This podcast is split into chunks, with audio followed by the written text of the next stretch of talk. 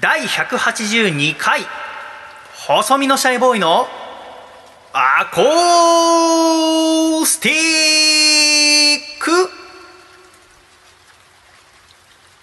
レディオ。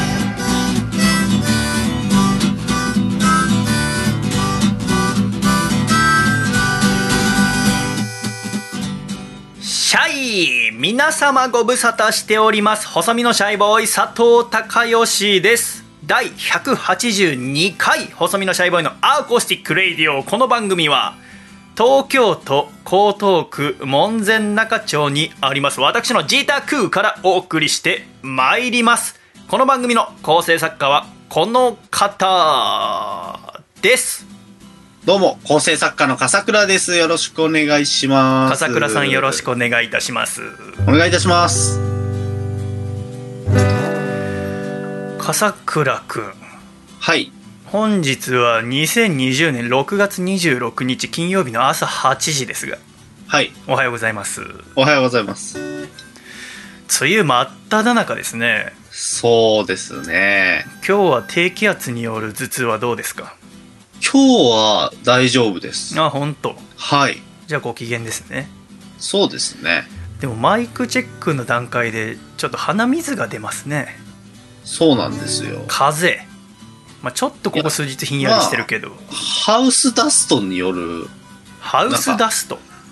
アレルギーみたいなものかもしれないです。ああアレルギー持ちとなのそうなんですよ。あの調べてもらったら家のほこりとかにちょっと弱いかもですね、というところで。あそうなんだ。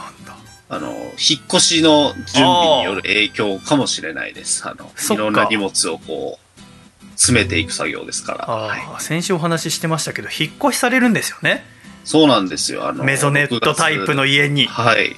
末にメゾネットタイプの家に入居予定でございます。ああメゾネットはい。君ぐらいの年齢の若い作家でメゾネット住んでる人いんのかな？聞いたことないけどなあんまり聞かないですね。はい、ねえまあわざわざ僕メゾネットに住んでるんですよって言ってくる作家もいないと思うけどねそんな作家嫌ですね。そうだよね。なんか普段多分言わないと思うけど。どの会話から言い出せばいいのかよくわからないよね。あじゃあその引っ越しの準備で荷物段ボール詰めとかしてる時にやっぱ埃とかがちょいと舞って。そうですね。まあなんかこう、冬服とかのあの、ね、衣替えとかもうん。ありますけど、ん。そういうのとかも全部こうやっていったり、あと本棚とかね、意外とこう、埃溜まってたりとか、あそうなんだはい、するんですよ。あーじゃあ気をつけないとねそうなんですよ。ハウスダストの影響で鼻水とか出ちゃうのは君だけ？嫁さんとか娘は平気そうなの？そうなんですよね。なんか僕だけ今のところ敏感で、あうちの嫁さんとか全然影響受けないんですよね。あほんとなんかこうあへえー、みたいな、全然大丈夫だけど、とか僕は目と鼻がやられるんで。あーやっぱ花粉とかそういうアレルギー系はさあはいや。っぱ当人しか分からないもんね辛さがそうなんですよね。私なんてガサツに人間ができてるから何もそういうのなくてさああ、そうなんですね。でもやっぱ妹とかはなんか食べ物でもアレルギーあったりしたしはい。うんやっぱ同じ家族でもいろいろありますよねそうですね。違いますね。家族って言えば先週末は父の日でしたけどはい。何か家でありました？そうですね。あの、サプライズで、うんあの、5歳の、まあ、上の娘から、はあの、手紙というかイラストですかね。幼稚園で多分こう、父の日に向けてイラスト描こうっていうので、あパパ、はえーいつもお金を稼いでくれてありがとうとメッセージとともに、やけに現実的だなと思いながら、僕は、あの、それ見た瞬間ちょっと泣いちゃったんですけど、あ本当。はい、嬉しくて嬉しくてちょっと。ちょっと見たいな。それない近くにはないんですか？それは、多分、あーこれまた引っ越しで今、あそっかそっか。いいじゃん。また引っ越し終わったら見せてください。はい結構ガサゴソしないとあーそうかそうか。そうお金を稼いでくれてありがとうか。まあ 非常に。笑いましたけどね、ひらがなでそれ書いてある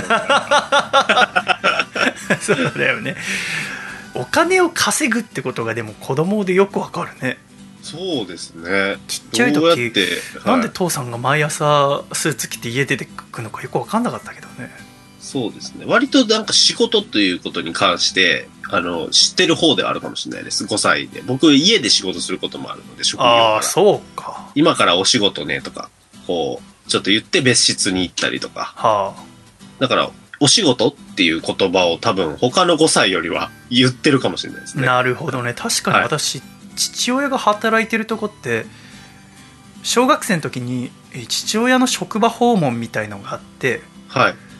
で、えーうちの父親は東芝っていう電機メーカーで働いてて東芝が受け入れたんだよでこ何人かでその父さんの職場行って見た時にはこうやって働いてんだって思ったけどはい。そそれ以外は家で働くとかなかったからじゃあやっぱそういう点も違うね。家で仕事やってる人と。ね。お父さんが働く姿ってなかなか見ないですもんね。そうね。でもやっぱ妻でさえ見ないんじゃないですか？子供じゃなくても、ね。そうだね。そうだよね。だからそれこそあの同じ職場で職場恋愛して結婚したりするとまた別じゃない？ああ、そうですね。だから。出会い方とかそういうのによってもいろいろ違いますよね。はい。君あんまスーツ着ないでしょ？着ないですね。仕事はいって基本私服じゃないですか、私服です。はい。だからそのすお父さんの絵とか描くときにさはい。他の子とかもしかしたらスーツのお父さんを描くかもしれないじゃない？働いてるお父さん割とね、象徴的ですからね。お父さんという。すのねえー戦闘服って言ったらやっぱスーツっていうのがお多いと思うけど君はそれがないわけだから、そうですね。でやっぱ職業とそのお父さんのイメージっていうのはいろいろか綿密に関わって変わってくるよね。そうですね。はあ。面白いね。家族って言えば先日うーんはい。と前回の181回のアコーラジ配信した次の日だから月曜日に、はい。えーうちの母さんのすみ子と妹の里穂がこの門前仲町スタジオにやってきたんですよね。ああ。妹が来るの初めてで。はい。うーん結構急にそその数日前に母さんから連絡来て「里穂と一緒に遊び行っていい?」って言われてで嫌だって言ったんだけどあの月曜日っていうのはいや日曜日に配信終わってで、はい月曜日はゆっくり本とか読む私にとってニコニコマンデーなわけニコニコマンデーなわけですねそう。ニコマンなわけよニコマン。そのニはい。コマンをさすみ子と里穂に乱されたくないわけ他の曜日ならいいんだけどまあ、ルーティーンになってるわけですよね、今。そうなのよはい。いろいろインプットする日だからさはい。ちょっとニコマンだからっつったんだけどうるさいって言われて でやってきてさででどうしても話したいことがあるって母さんから言われてたのうわあその前置きはもうちょっとね、そうなのねそうでしょ？で特にやっぱ私とかさちゃんの共通点といったら両親が離婚してることですけど、はいはい。お母さん再婚されたじゃない？そうですね。その再婚する時ってどう切り出された？あーあー、まあでもなんか伏線みたいなのありましたよ。うん。その、あの、お付き合いさせていただいていますっていうのを、その、今の再婚相手の方うんから僕に挨拶していただいたこともありましたし、その前の時点でもうお付き合いされてる男性がいるっていうのは知ってて、そうなんです。前情報としては、その、こういうことになったんだよっていう情報もありつつ、今前度挨拶したがってるの。あ前情報はどうやって知った？それはでも本当会話、食事してる時ですね、二人で確か。あお母さんと二人で食事してる時に実は、お付き合いしてるえーこうこうこうで知り合った人とお付き合いすることになったの、えーみたいなことを打ち明けられてその方には子供はいないの？います。あいるんだ いろいろちょっとややこしいんいやいやでもまあそういう。いうのはよくあることだけど、そうなんですよ。はい。えそのお子さんとはお会いはしてないの、あ、まだそれはしてないですね。それはまだなんだ、そうですね。はあじゃあ兄弟他にいるんだねい。そうです君はそのね。妹と弟の他にそうなんですよ。はあそれは上下？えっ、と、下です。弟妹？えっ、と、弟ですね。弟かということは。まあでもはい会ってないからまだちゃんと分かんないのか、そうですね。ちゃんと、だから喋ったことも顔も見たことがないので、再婚だとそういうもんなんだねそうですね。意外と、まあまあ、まあ気を使われてますね、すごく。あの、あ向こう相手のの男性から？相手方に。はい。でももうね子供全員成人してるわけだしさほど気使わなくてもいいけどねまあ、なんかね、いろいろあるんでしょうね。僕はまあ東京に住んでるっていうのもあるんで、あんまり接点がもうないんで。そっかお母様とかその旦那さんは今は大阪、まだそうですね、大阪とか兵庫とかのエリアなんで、うかもう本当にめったにって感じですね。帰らないので。なるほどねでもそのかさちゃんのことがあってからさはい。母親から話したいことがあるんって言われた時再婚かなって思ったんだよ まあ、そう、そうですよね。そう思いますよね。そうでしょ？で妹も来るっていうからさ、はいはい妹なんて来ないんだから私なんか会いたくないだろうからで 来るっていうかじゃあ絶対そうだと思ってさはい。部屋きれいにしてさはいで午前中に妹と母さんやってきてさはい。でお茶とか出してさ、まあ最初なんてことない他愛もない話をするじゃないでその他愛もない話もなんかちょっとドキドキしちゃってさ。はい。いつ来るんだと思ったらまあ30分40分してちょっと落ち着いた時にさ。はい。であの話ってのはねおお来た来た はい。来月おばあちゃんの86歳の誕生日なんだけど掃除機壊れちゃったみたいだから高吉コードレスサイクロン掃除機買ってあげてくれない？って言われてさ。え？ってなって 結構高価なんだけど。あれ？あそれなんかジャブかなと思って。はいはいはい。あのまあそれおばあちゃんの誕生日の後に大きいの言われるのかなと思ったんだけど、なんもなくてさ。電話でいいよと思って。俺の2個万返せと思ってさ。二個前30分の前置きトークがあった。そう。のそれ。それ。え？ってなっちゃって。でお母さんはお母さんで「え？って何?」って顔してるからさ。はい。なんか変な感じになってさ。嫌だったな。続きは？みたいな顔をね、待ってんだけどしそこから出てくることはなかったからさ。でまああとはそのそういえばそのお母さんからその、まあ、リホが今度引っ越しすんのよっつって。はい。でなんでっつったらそのお付き合いしてる人と同棲するっつってさ。ああ。ああ。でまあ別にそんなのどうだっていいからさいやいやいや、どうなってもよくないです。いやもうだって妹だって君と同い年だからもう29ああ、はい。歳になるわけでしょ、まあまあ、立派だね。29歳の女性が男性と同棲したところで別にどうだっていいじゃないですかまあ幸せになってくれって思ったんだけどはい。どうでもいいから「あそう」っつって終わったらはいそしたらそれはそれで母さんがさ今度はあっちから突っかかってきて「あそうで終わりなの?」とか言ってきて「相手の男性とか気になんないの?」とかうん言ってきて「ああ面倒くさい」と思いながら一応さ「じゃあどういう男性なの?」とかさ「何歳の人なの?」とかさうん「どこら辺で住むの?」とか一応聞いてさはい。で何の職業されてる方なのって聞いたわけ別にはい興味ないけど、で聞いたらリホが「いやいや別に大した仕事してないよ普通のサラリーマン」って言ったわけはい。でその時に私はリホにその好きな男性お付き合いさせていただいてる男性の、うん、一生懸命働いてる職業を大したことないとか言うんじゃないっつったのはい。一緒にこれから暮らしてやっていく仲なんだから、はいその男性の職業大したことないなんて言っちゃダメだよつってお茶を緑茶をすすったわけはい。でリホはリホで「はい」みたいな面倒くさそうにしてたんだけどさはい。でお茶を一口すすった後私気づいたんだけどはい。私今31歳でリホが生まれてだからあー28年お兄ちゃんやってきたけど、はい。生まれて初めてお兄ちゃんらしいこと言ったんだよ なんかすごくおはい。兄ちゃんなことを言ったなって、はい緑茶一口飲んだと思ってさはい。体の芯から熱くなってきたんだよね お兄ちゃんとして生まれ初めてお兄ちゃんしたなと思って今までろくなお兄ちゃんじゃなかったけどでそしてその言葉は別に妹には響いてないっぽいけどはい。だけどお兄ちゃんらしいこと言ったなって思ったんだよ。思わない？別にそうでもないか。そんなこと。いやいや。自分だけか。なんかそのあねえーもしかしたら結婚するかもしれない男性なんだからあそのその人のあ一生懸命働いてる職業のことはお前も大切にしなきゃいけないよっていうのはなんかとてももお兄ちゃんらしくていい言葉だなと思ったんだよ自分としてでもねそういう瞬間ってありますね。妹がいると。あ僕も妹がいるので。君お兄ちゃんらしいことを言ったりしたことある？まあ、やっぱり、その、ライフステージというか、その、仕事とか。ライフステージ、う んあの、ちょっと変わるじゃないですか。その同性とか。そうね働き始めた時とかそうだねに、なんか悩むことが結構僕の妹なんかは多くて。ああそうだったんだはい。で、えーっっ、と、僕の3個下なんですけど、うんえっ、と、25歳で、26歳になる年なんですけど、今年。うんうんうん結構な、ネガティブなんです。ああそう君の妹なのに？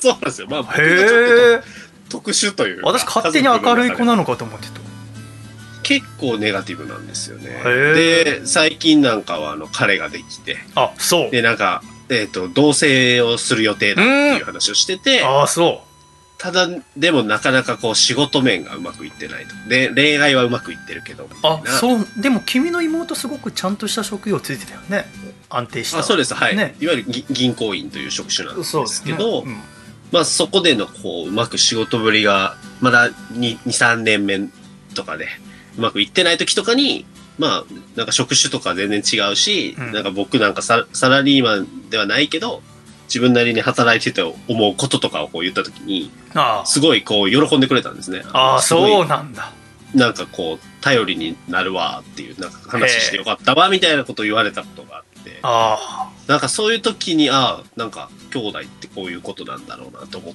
た瞬間ありましたね。あはあそれはやっぱなかな確かにそうかだね芯食った相談って勇気いるじゃないですか。こういうなんかこまあ私の場合別に相談は一切されたことないんだけまあ そうですね。どなんなら小言言ってあいつは不機嫌になってるけど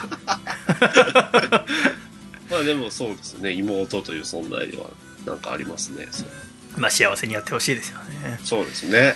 で私も私もだからそれでなんだいつかその彼氏さんと会うかもしんないみたいなその母さんなんかすごく無口な子らしいのへえ。で母さんみたいなおおしゃべりな人と急に会わせたらびっくりしちゃうからはい。母さんに会わせる時はお兄ちゃんも一緒に来てくれって言われてはあはあ。嫌だって言ったんだけどめちゃめちゃ面倒くさいじゃないだって そこの食事の支払い私だし多分そうですね。そういう役割もちょっと担わないとダメかもしれないですね。もうなんかよくわからない支払いがすごい多いのよくわからない。そのはい。おばあちゃんのサイクロン掃除機代って何ってもいいんだけど何か買おうとは思ってたよ。思ったけど、僕は旅行に連れて行きたくてさ。はい、はい。おばあちゃんを。うん。だけどまあ今まだなちょっと旅行は危ないかっつって旅行じゃなくてなんか買おうとは思ってたんだけど掃除機買うとは思ってなかったからさそうですね。しかもサイクロンのこう、多分いいやつですからね。そう結構なお値段ですよね。しかもさ そう4万5万するのしかもさ、はいあ電気屋さん行っていろいろ見たわけはい。でいいなと思ったあのが東芝の掃除機でさ軽くて、で掃除機は掃除機でいろいろあってその自走式ってのが今結構流行りなわけでその自走式ってのは要はあのローラーが回ってはいその掃除機をオンにしたら勝手に前に進んでってくれるのよはあ、なるほど。だからあ掃除しやすいっつうんだけどおばあちゃん足腰そんな強くないからさ勝手に掃除機が前に行くと転んじゃうかなって思ったりしあー逆てにね、危ないんですね。便利というそう。そういう点でいろいろ選んでいいなと思ったのが東芝のサイクロンコードレス掃除機でさはい。でこれにしようと思って買おうと思って直前で気づいたのはさはい。うちの父さんが東芝だからさはい。なんかその父さんのことを思い出させたりするとまあ後にだから母さんとかも使うだろうけどさおばあちゃんち行った時とかに、ではい。なんか、ああ東芝かって思わせちゃうかと思って はい。東芝やめたりしたのよ。うわこんなとこまで気使わなきゃいけないの？ーと思って年取ると。そうっすよね。でも結構気にする。るの母さんは東芝の家電絶対買わないのよ。あだから、あだから絶対やめた方がいいなと思ってさ品としてはめちゃめちゃいい一番いいと思うんだ。試した中で。ー実家とかもじゃあ東芝製が当たり前って感じもともとそうだった。うわー。東芝のが安く買えるから、そうですよね。う。ん、ほぼ東芝だったけど今の母さんの新しい家には東芝製品は一個もない。ねうわー。それってなんかすごいですよね。多分電機メーカーに勤めている家族あるあるだと思う、めっちゃ狭いあるあるが。多分本当にそう いや狭くないよ電機メーカーとかさで勤めている方なんて何万人何十万人っているんだからそうですよね。だからそれで、そうはい。車メーカーとかでもそうだとだからそれで別れてしまった場合の、うんそのせい、その社の製品を使わなくなるっていう、あるある。っていうのは結構あるあるだと思うよ。そっか、結構あるあるか。そうそう。それ、ね、こんな言い方するのはあれですけど、ちょっと興味深いなと思っちゃいました。わかるわかるわかる。私も、あーと思って。あそうか。そんなのあるの？かそれこそだからそれで考えると、まあ、知らないけど多分アパレルとかでもあるんじゃない？うわー、そうですね。旦那がユニクロで離婚したらユニクロも着たくないとかさ。あると思うよ、あるんだろうそう思うとやっぱ人間って奥深いよねそうですよね。うんもうそれの字をね、メーカーを見ただけで思い出す。その人。あると思ううん。なんか暗くなっちゃうよね 明るい話題明るい話題って言ったらなんかなああ私はこの今年になってまだ一度も髪を切ってなくてさはい。でもやっぱこの梅雨に入ってやっぱ湿気があると私もともと天然パーマだからはい。あくるんくるんしてきちゃうんだけどねはい。で今日収録終わったら今年初めて髪切りに行くのよお、ついにじゃあ、まあ、解禁というか、まあね、密になるから、いろいろ。そうなんだ控えてたんだけれども生まれてこんなに伸ばしたの初めてでさはい。だけどやっぱね来週からもしかしたらちょっと音質とか変わっちゃうかもしれないわけはい。髪の毛ってやっぱ気分かなり変わるじゃないまあ、そうですね。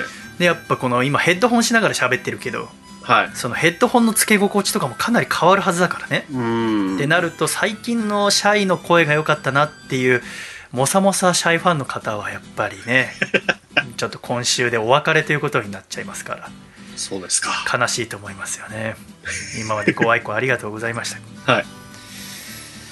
音質って言えばさそういえばあの先週はいプロ野球の話をしましたけど、はいはいはい。うんいよいよ開幕してさはい。でまあ巨人はぼちぼちの成績なんだけどうんうん。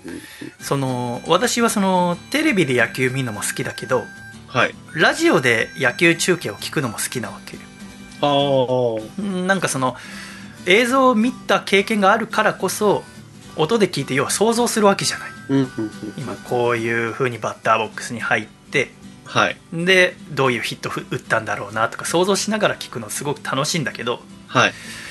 ちょっと今年はいつもと違くてさはい。っていうのをもう今無観客でやってるのそうですよね。で無観客なんだけどで今はいこれ喋ってる時点では、あー開幕戦が巨人対阪神3連戦とで今広島と巨人の3連戦やってて全部東京ドームでやってんだけどはい。そのスポーツにはホームチームとビジターチームだからアウェーのチームってのがあるわけじゃないはい。で今東京ドームだからジャイアンツのホームなわけうんうんうん。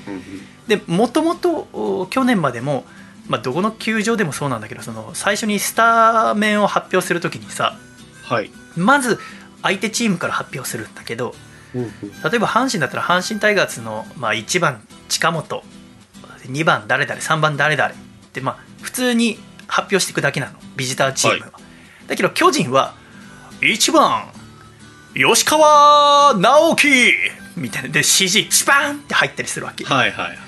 要はそのホームチームの発表とか紹介はすごく豪華にやるのよ。はい。ありあと点入った時とかも、あれやめりゃいいのにね。もう。結構盛り上がりますけどね。いや盛り上がるよ。だけどそのビジターチームも盛り上がるようにした方がああ、まあ、それはそうですね。差が明らかすぎるんで、ちょっそうなんだよ多分全部の球場そうだからさと。はい。例えば東京ドームはビジターチームの人もちゃんとそういう効果音だからひいきしま差別しませんよってしたら、はいジャイアンツってすごく懐の深い球団だなってならない？そうですよね。でもやっぱあれなのかな実際やってみるとさその巨人が例えば負けたりしたのにさはい。タイガースふうみたいな感じにするとやっぱ 巨人ファンからなんか不満出ちゃうのかな？まあ、あんまり良くは思わないかもしれないですね。展開によってはゲームの。だから私はなんかねその何ホームチームを豪華にするとかやめたらいいなって思ってるんだけど、で今無観客なわけじゃないだからその応援団とかいないわけはい。だけど巨人の攻撃の時は応援歌とかが流れる仕様になってるのよ球場にへえ。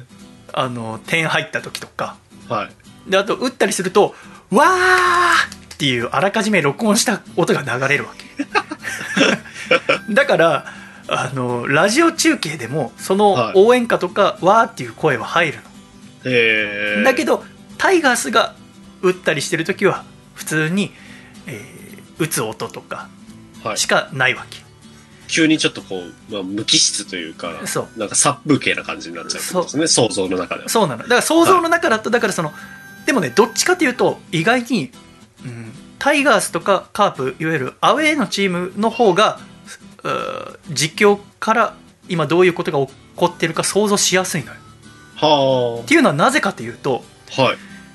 例えばさ私もそんなこと考えてる、えーラジオ聞いたことなかったけどはい。二塁にランナーがいるとしてさはい。でバッターが打つとするじゃないはい。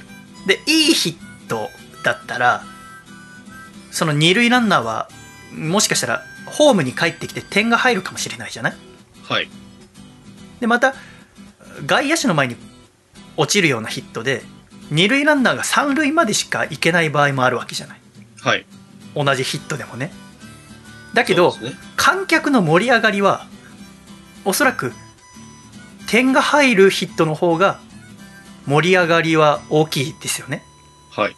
だからバッター坂本打ったっていう瞬間に、えー二塁ランナーがいた場合その観客の声の大きさわー歓声の大きさではい。点が入るヒットなのかそれともランナーを進めるヒットなのかっていうのが今まで分かってたんだと思うんだよはあはあはあはだけど今はその録音したのを流すのは点が入る歓声とかえー塁進めるだけの歓声とか塁進めたけどバッターは一塁でアウトになっちゃう歓声とかあ。はい。って分けてないからそんなのなるほど。同じワーなわけはい。だからどれも同じワーだから聞いてて今どういう状況なのかってつかめないんだよね確かになんか声のうねりとかが、だから、あわかりますもんね、多分。意識して聞くと。そうでやっぱ一番大きい歓声が上がるのはホームランの時なんだけど、はい。ホームラン性の当たりでも同じワーだからはい。今これどうなってんだろうなってはちょっと戸惑っちゃうんだよねい。なるほど。でああこの輪でその輪の具合も大体まあ普通のヒットを打ったぐらいの輪なんだけどはい。でも普通のヒットを打ったぐらいの輪でホームランの場合もあるわけはい。はい。そうするとこの、の野球中継を聞いてきた15年のその蓄積があるから私は。はい。なんかねすごく戸惑っちゃうんだよね。なんか、あ、い今ので？みたいな感じの、なんか。っ、ていう。今のは普通に一塁打でしょ？ホームランなの？ってなるんだよ。ああ。すごく不思議だよ。え今岡本ホームランなの？ってなるわけその同じホームランでもさその例えば6対0で勝っててさソロホームランで7対0になるのと、うー1対3で負けててスリーランで4対3の逆転になるホームランは歓声が違うでしょ？そうですね。だけどそれが今は一緒なわけなるほど。結構これは悠々しき問題かもしれないですね。そうなんだよねででもなんかすごく不思議なんかまあ面白いよ、はい。こんな経験初めてだからああまあまあそうですよね。うんこういう風にならないと。いろいろその球団が工夫しているわけだけれどもその工はい夫によって、あ不思議なんかあすごテレビで見てる分にはね全然違和感ないのはい。だけどラジオならではの面白さというか違和感というかねはい。あってああなんか面白いなって本当に思うんだよスポーツとラジオの面白さってありますよね。僕は、あの、うん競馬の中継をラジオで聞くことがあって。ああまあ普通の番組でね例えばあの、日曜日の爆笑問題さんの番組とか途中に競馬中継が入ったりするじゃないですね。はい。ああいうとかで聞くと面白いよね、そうですうね。んで競馬とかも観客がいると、声が入るんですよね。なんかこう、そうよねあれは悔し、悔しそうな、こう、ああそんなの入るかたまに、こう、歓声とかもやっぱすごいうねりというか、最後の方のこうコースに差し掛かった時の声とか、うんうんうんやっぱり全然違うなって思いますよね。その無観客で競馬の方もそうねだから。あれで思うのはだからその観客用の声拾うマイク置いてるよね絶対そうですね。置いてますね、あれ多分。だからその観客のさ声をどんくらいの音量で入れるかとかを調整する人がいるわけじゃない、はい。でそれはおそらくこの何十年っていう長いラジオの歴史でこの大きさがいいよっていうのが分かって、今あるわけですよねは 娘なんか言ってるぞちい。ょっとなんかめちゃめちゃ喋ってますね。ちょっと言っておい2でなんか。ちょっと見てきますね。多分、アイスを食べたいと主張しているような気がするので、それが当たってるかもそうなの？全然そうとは思えないけどどうした？なんか喋ってなかった？アイス？違う。大丈夫？ドラえもんドラえもん？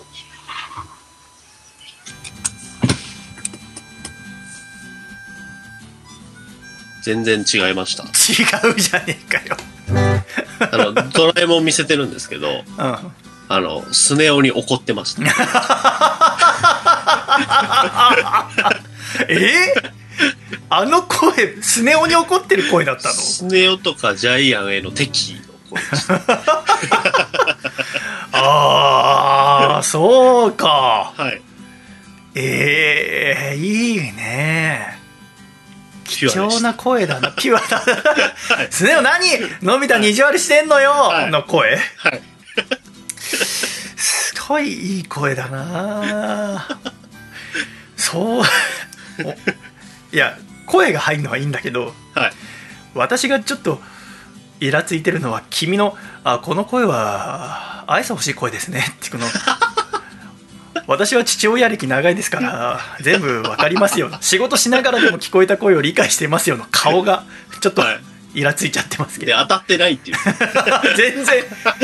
なんかまだねプリン食べたいとか水飲みたいとか食べ物関係かと思ったらそうなんですよ。あの、出て、フィギュアを出て、見たら、子供たち二人がキョトンってした顔してました。な、なんで来たの？私たちはアニメを純粋に楽しんでいただけなの？に、みたいな。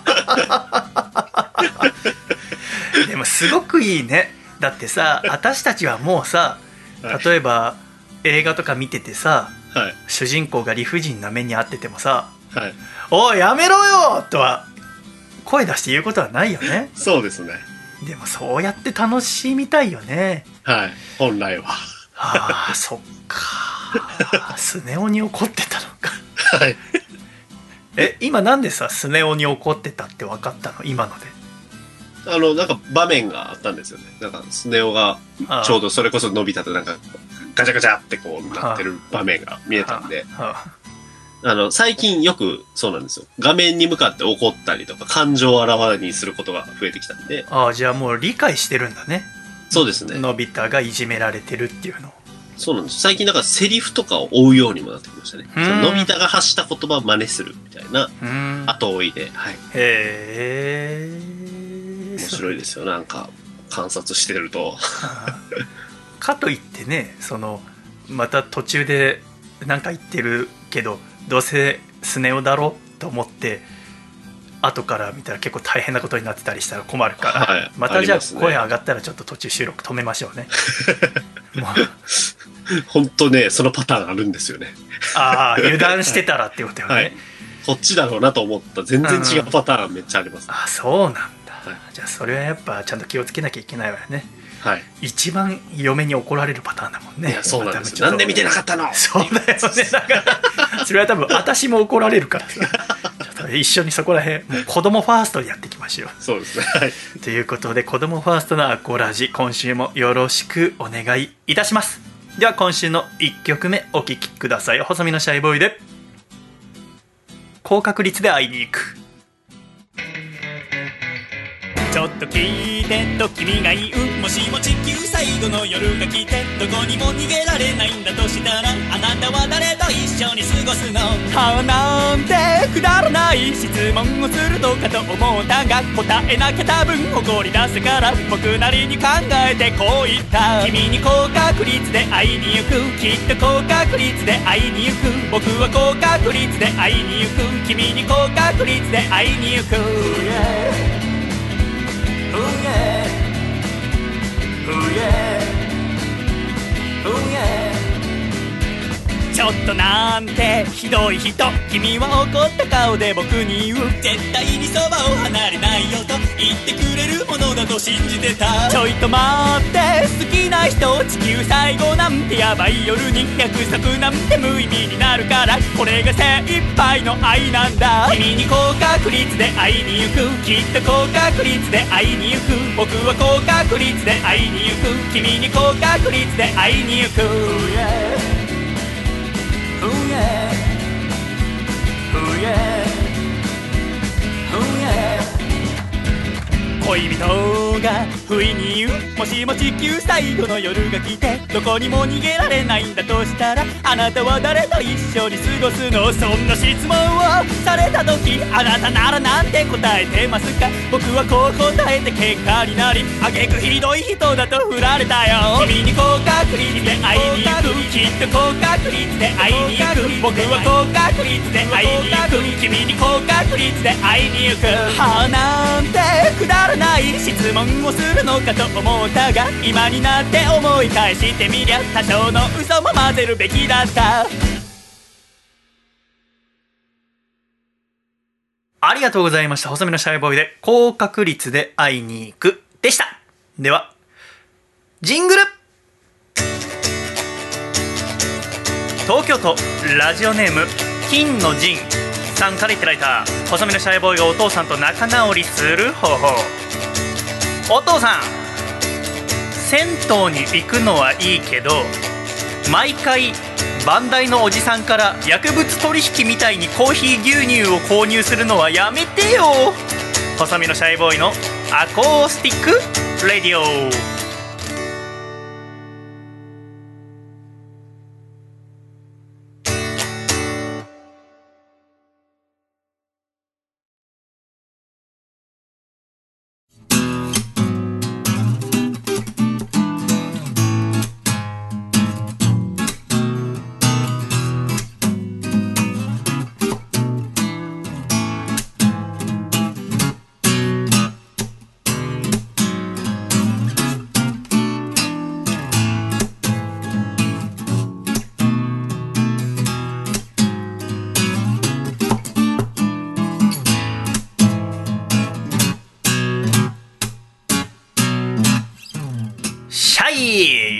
第182回細身のシャイボーイの Acoustic Radio は改めまして細身のシャイボーイと笠倉でお送りしてまいりますよろしくお願いいたしますよろしくお願いいたします。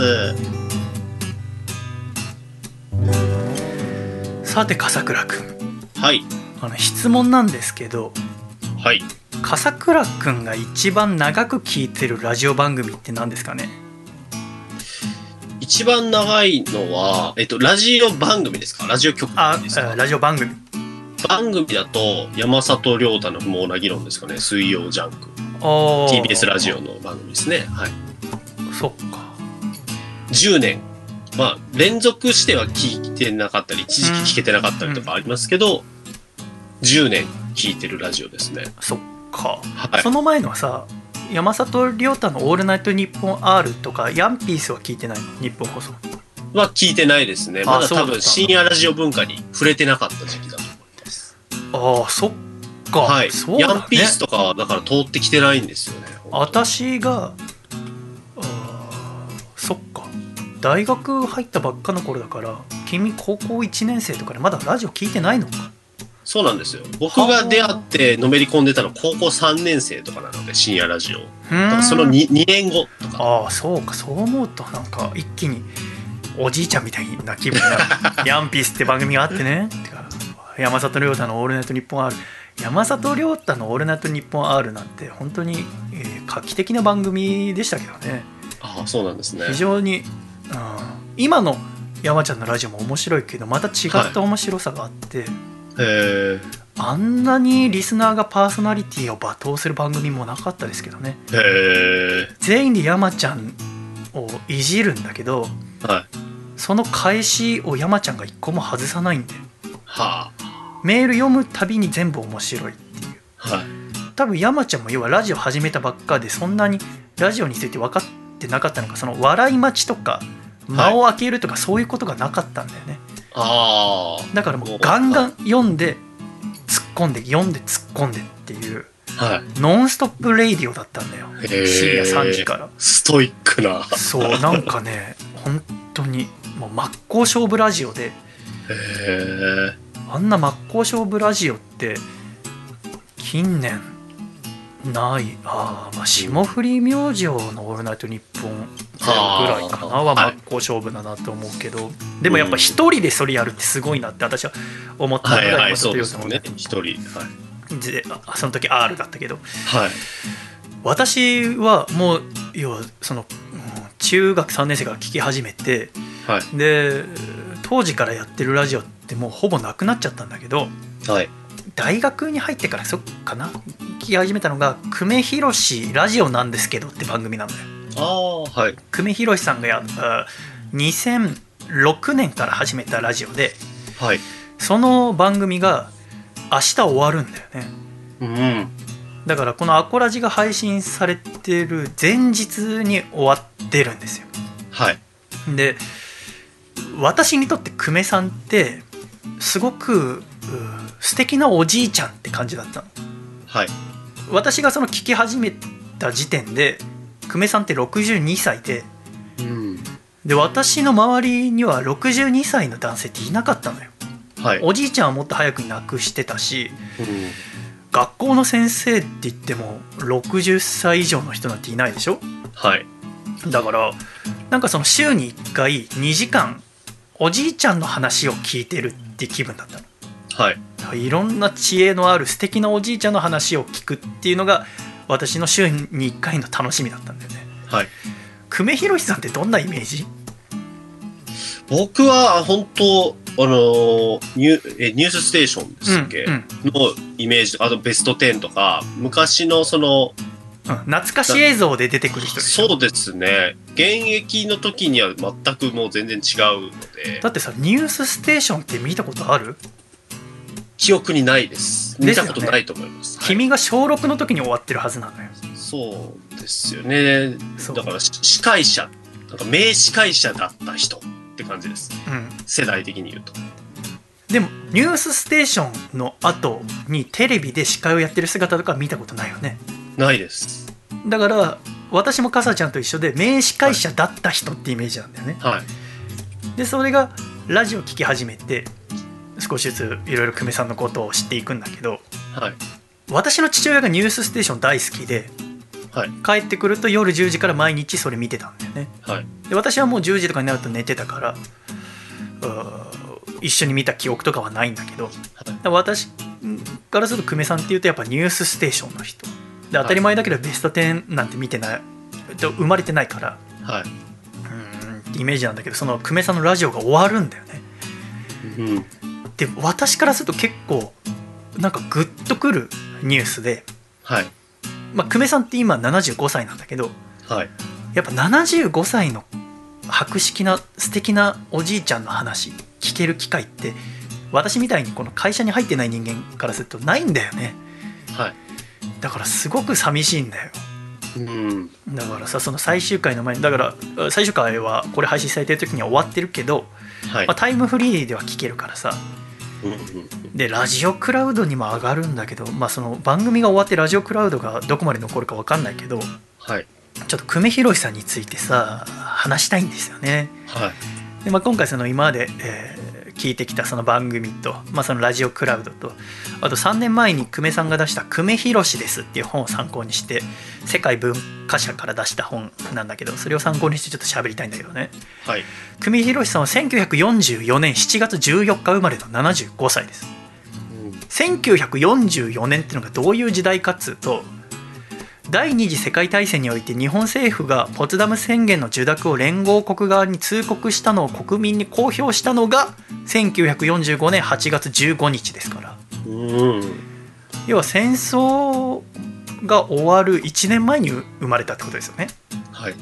で久米さんの歴史をたどっていくとラジオとテレビの歴史が分かってすごく面白いんだけどはい。NHK が日本で初めてテレビ放送を始めたのが1953年はい。で同じ年に日本テレビが民放初のテレビ放送を始めたんだってはい。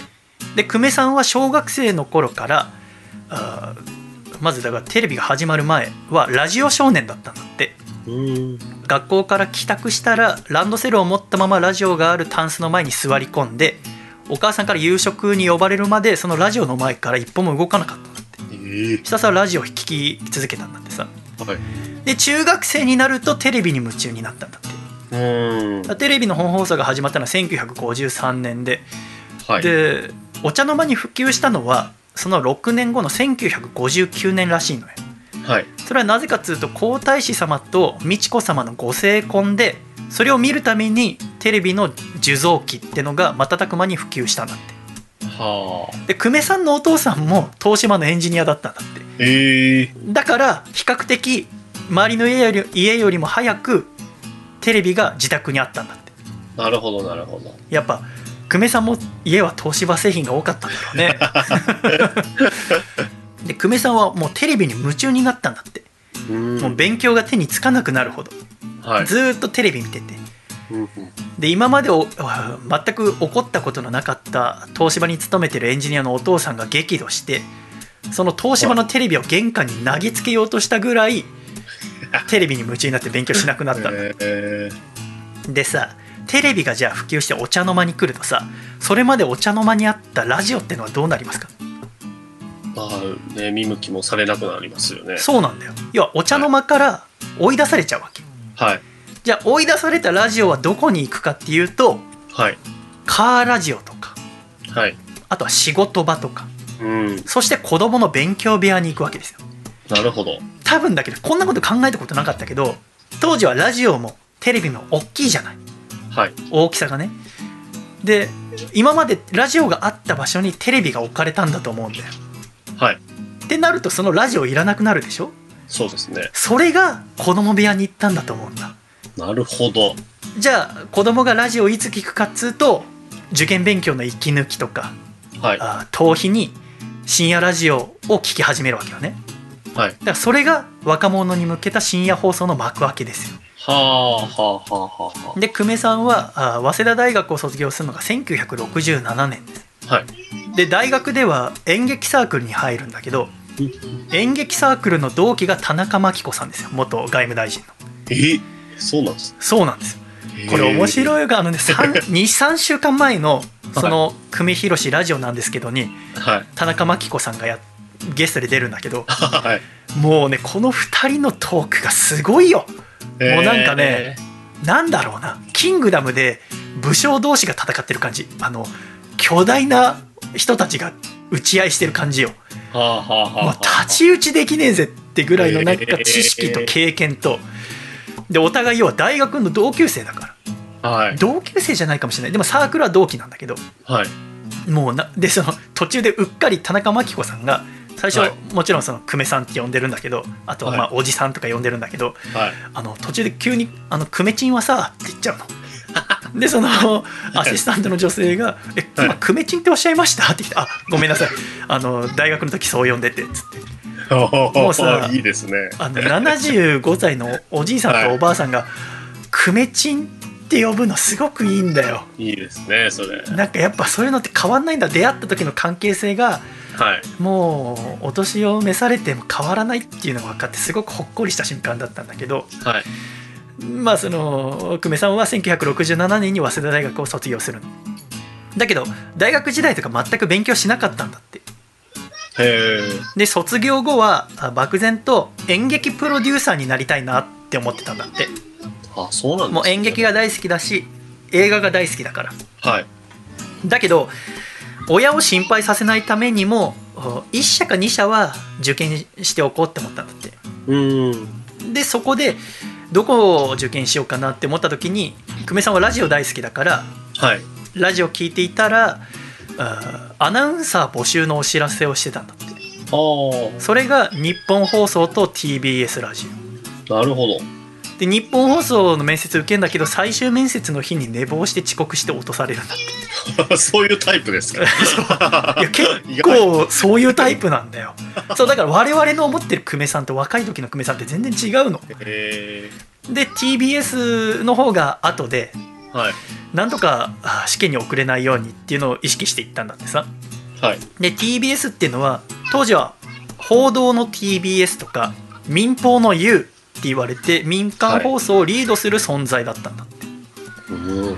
でそこに、えー久米さんはあ受験して要はアナウンサー試験を受けて、でもさその試験会場にいる他の受験生の多くは子供の頃からアナウンサーを夢見たつわもんばっかなわけじゃないはい、そうね、だけど久米さんは全くな素人なわけうん。でもなぜだか落とされずに6次試験まで行ってはい。でそれも受かって最終試験まで行ってで見事合格するの、うん。そして TBS に入社するのよねはい。久米さんが TBS に入社した1967年っていうのはあ深夜ラジオでいうと TBS はパックインミュージックっていうのが始まった年で。はい。聞いたことはあるよねパック。ありますね。日はい本放送で始まったのは何ですか、オールナイトニッポンですか？そうなんですよ。えー、で1969年には「セイヤングが」あ文化放送で始まってるんですけど、はい。なんか聞いたことありますよね「セイヤング。ね。今でも多分あると思うんだけど。うん。だから久米さんがその TBS に入った1960年代末っていうのはラジオの曲がり角であるというのと同時にアナウンサーの転換期でもあったんだよねなるほど。アナウンサーの基本っていうのはマイクロフォンに向かって正確な発音で折り目正しく話す技術っていうのが基本とされてたわけだけれどもはい。局に入ったらまず新人アナウンサーはアナウンサー研修っていうのを受けるわけじゃないはい。でそのアナウンサー研修の指導者は NHK 出身者が多かったんだってへえ。だから当時の民放では NHK アナウンサーの話し方っていうのが脈々と受け継がれてきたわけよねはい。だけどその久米さんが入った頃っていうのはその NHK アナウンサーの話し方をどう崩していくかっていうのを若きアナウンサーたちが競っていたんだってへえいや。その基本である NHK えーの話し方とは違う話し方をして民放を盛り上げていこうはい。で若いアナウンサーは競い合ってたらしいのよねはい。でこれまでのアナウンサーっていうのは原稿をただ読む職業だったけれどもその深夜ラジオっていうのが始まって、はい。深夜ラジオの中ではパーソナリティのフリートークを繰り広げるスタイルっていうのが広がったんだってはい。だからアナウンサーはパーソナリティつまり個性で勝負する時代に入っていったそれが1960年代末はいやもう深夜ラジオ戦国時代ですよあ。はい。もう創世紀だから誰が生き残るかっていう、そうですようね。んちょうど久米さんが入社した時期はテレビラジオのその歴代アナウンサーが伝えてきた古き良き伝統と時代にこうするように生まれた新しい潮流っていうのがぶつかってぐるぐるしてる時だったんだよねなるほど。で今振り返っても久米さんっていうのはなんでアナウンサーの素養がない自分が合格したのかっていうのは分かんないらしいんだけれどもはい。やっぱこういうアナウンサーの転換期っていうのでそれまでと全く毛色の違う人材が求められていたんでしょうねで新人の久米さん新人アナウンサーになったわけだけれども研修を受けてラジオブースに入ったある日思わぬ事態に陥るらしいのよねほっていうのは精神に変調をきたしてしまうんだって。うへえ。電話ボックスみたいな狭いブースに入って金庫のような分厚い扉をガチャンって閉められると無音になるわけじゃない。はい。でその密室にたった一人になって外の音は全く聞こえなくなってそして音は全然反響しない、スタジオの中だからね、はい。で耳にはヘッドホンから生放送まであと1分。30秒。15秒前。543って言って目の前のランプが赤く灯ってそしたらはい。自分の喋った言葉が電波に乗って日本中に届いてしまうわけじゃないですか。はい。でその恐怖感っていうのが久米さんを襲うんですよね。うん。全身から汗が噴き出してその汗で滑って鉛筆も持てない。えー心臓が喉元までせり上がって戻してしまいそう。口の中はカラカラっていう。でわずかな言葉すら舌がもつれてうまく喋れなくなっちゃうんだって。うん。ラジオが大好きだった人間がたまたま放送局に入って弾みでアナウンサーになって自分がラジオの送り手側になるなんて考えたこともなかった青年が急にアナウンサーになってブースの中に入ったら緊張しちゃったんだよね過緊張を起こしてしまうなるほど。でそこからストレスと緊張で食事が喉を通らなくなって吐くか下すかええ。食べられない時期っていうのが1年ほど続いてええ。神経性の胃腸炎になってしまったんだって。うん。消化器以外はもう体の中全部ダメになっちゃう、うんでそっからあ少しずつ薬で胃腸を回復させてって。でご飯食べれなくて、えーもう減りに減った体重が少しずつ戻ってきたタイミングで TBS の「パックインミュージック」っていう番組を担当することになったんだって。金曜2部だって担当してたの金曜日の午前3時から5時。なるほど。今で言うとバナナマンの「バナナムーンゴールド」が終わった後に久米宏ってことですよね。なるほどすごいよね。聞きたいけどね。は あバナナマンさんの後に久米宏さんのラジ。オでもう久米さんといえばさもう入ってすぐ体調崩しちゃってさもう1年ぐらいもうほぼ何もできなかったからもう鬱憤が溜まってるわけじゃない。どはい。だからもうそれを全部吐き出すかのように午前3時から5時までの2時間全部下ネタの超エンターテインメント番組でお送りしたんだって。もうとにかくもうビューって席を外したように喋りまくって。うん。でそれが1ヶ月ぐらい過ぎた。だから4週終わった時点で春の健康診断の結果が返ってきてはい。それを見たら肺にえー影が見つかったんだって。で精密検査をした結果肺結核ってことが分かるね。それはなぜかっていうと神経性の胃腸炎で1年ほどほぼ何も食べられなくてうんうんその栄養失調の末の罹患だったんですよね。へで、えー結核って言えばん正岡子規とか石川啄木を死に追いやった病っていうのが久米さんのイメージでえ目の前が真っ暗になったらしいんだけど、だから数週前にあの寅さん特集をしたけど渥美清さんも肺結核になってさで渥美んさんは肺の片方を全摘出したけど久米さんのこの時期っていうのはあ渥美さんの時から2 3 0年後なのよ。はい。だから渥美さんの時と違って特効薬のストレプトマイシンっていう薬ができてたんだって。はい。だから結核っていうのは不治の病じゃなくて時間をかければ必ず治る病気になもう変わってたんだってさ。それでもやっぱり目の前が真っ暗になったらしいんだけど。うん。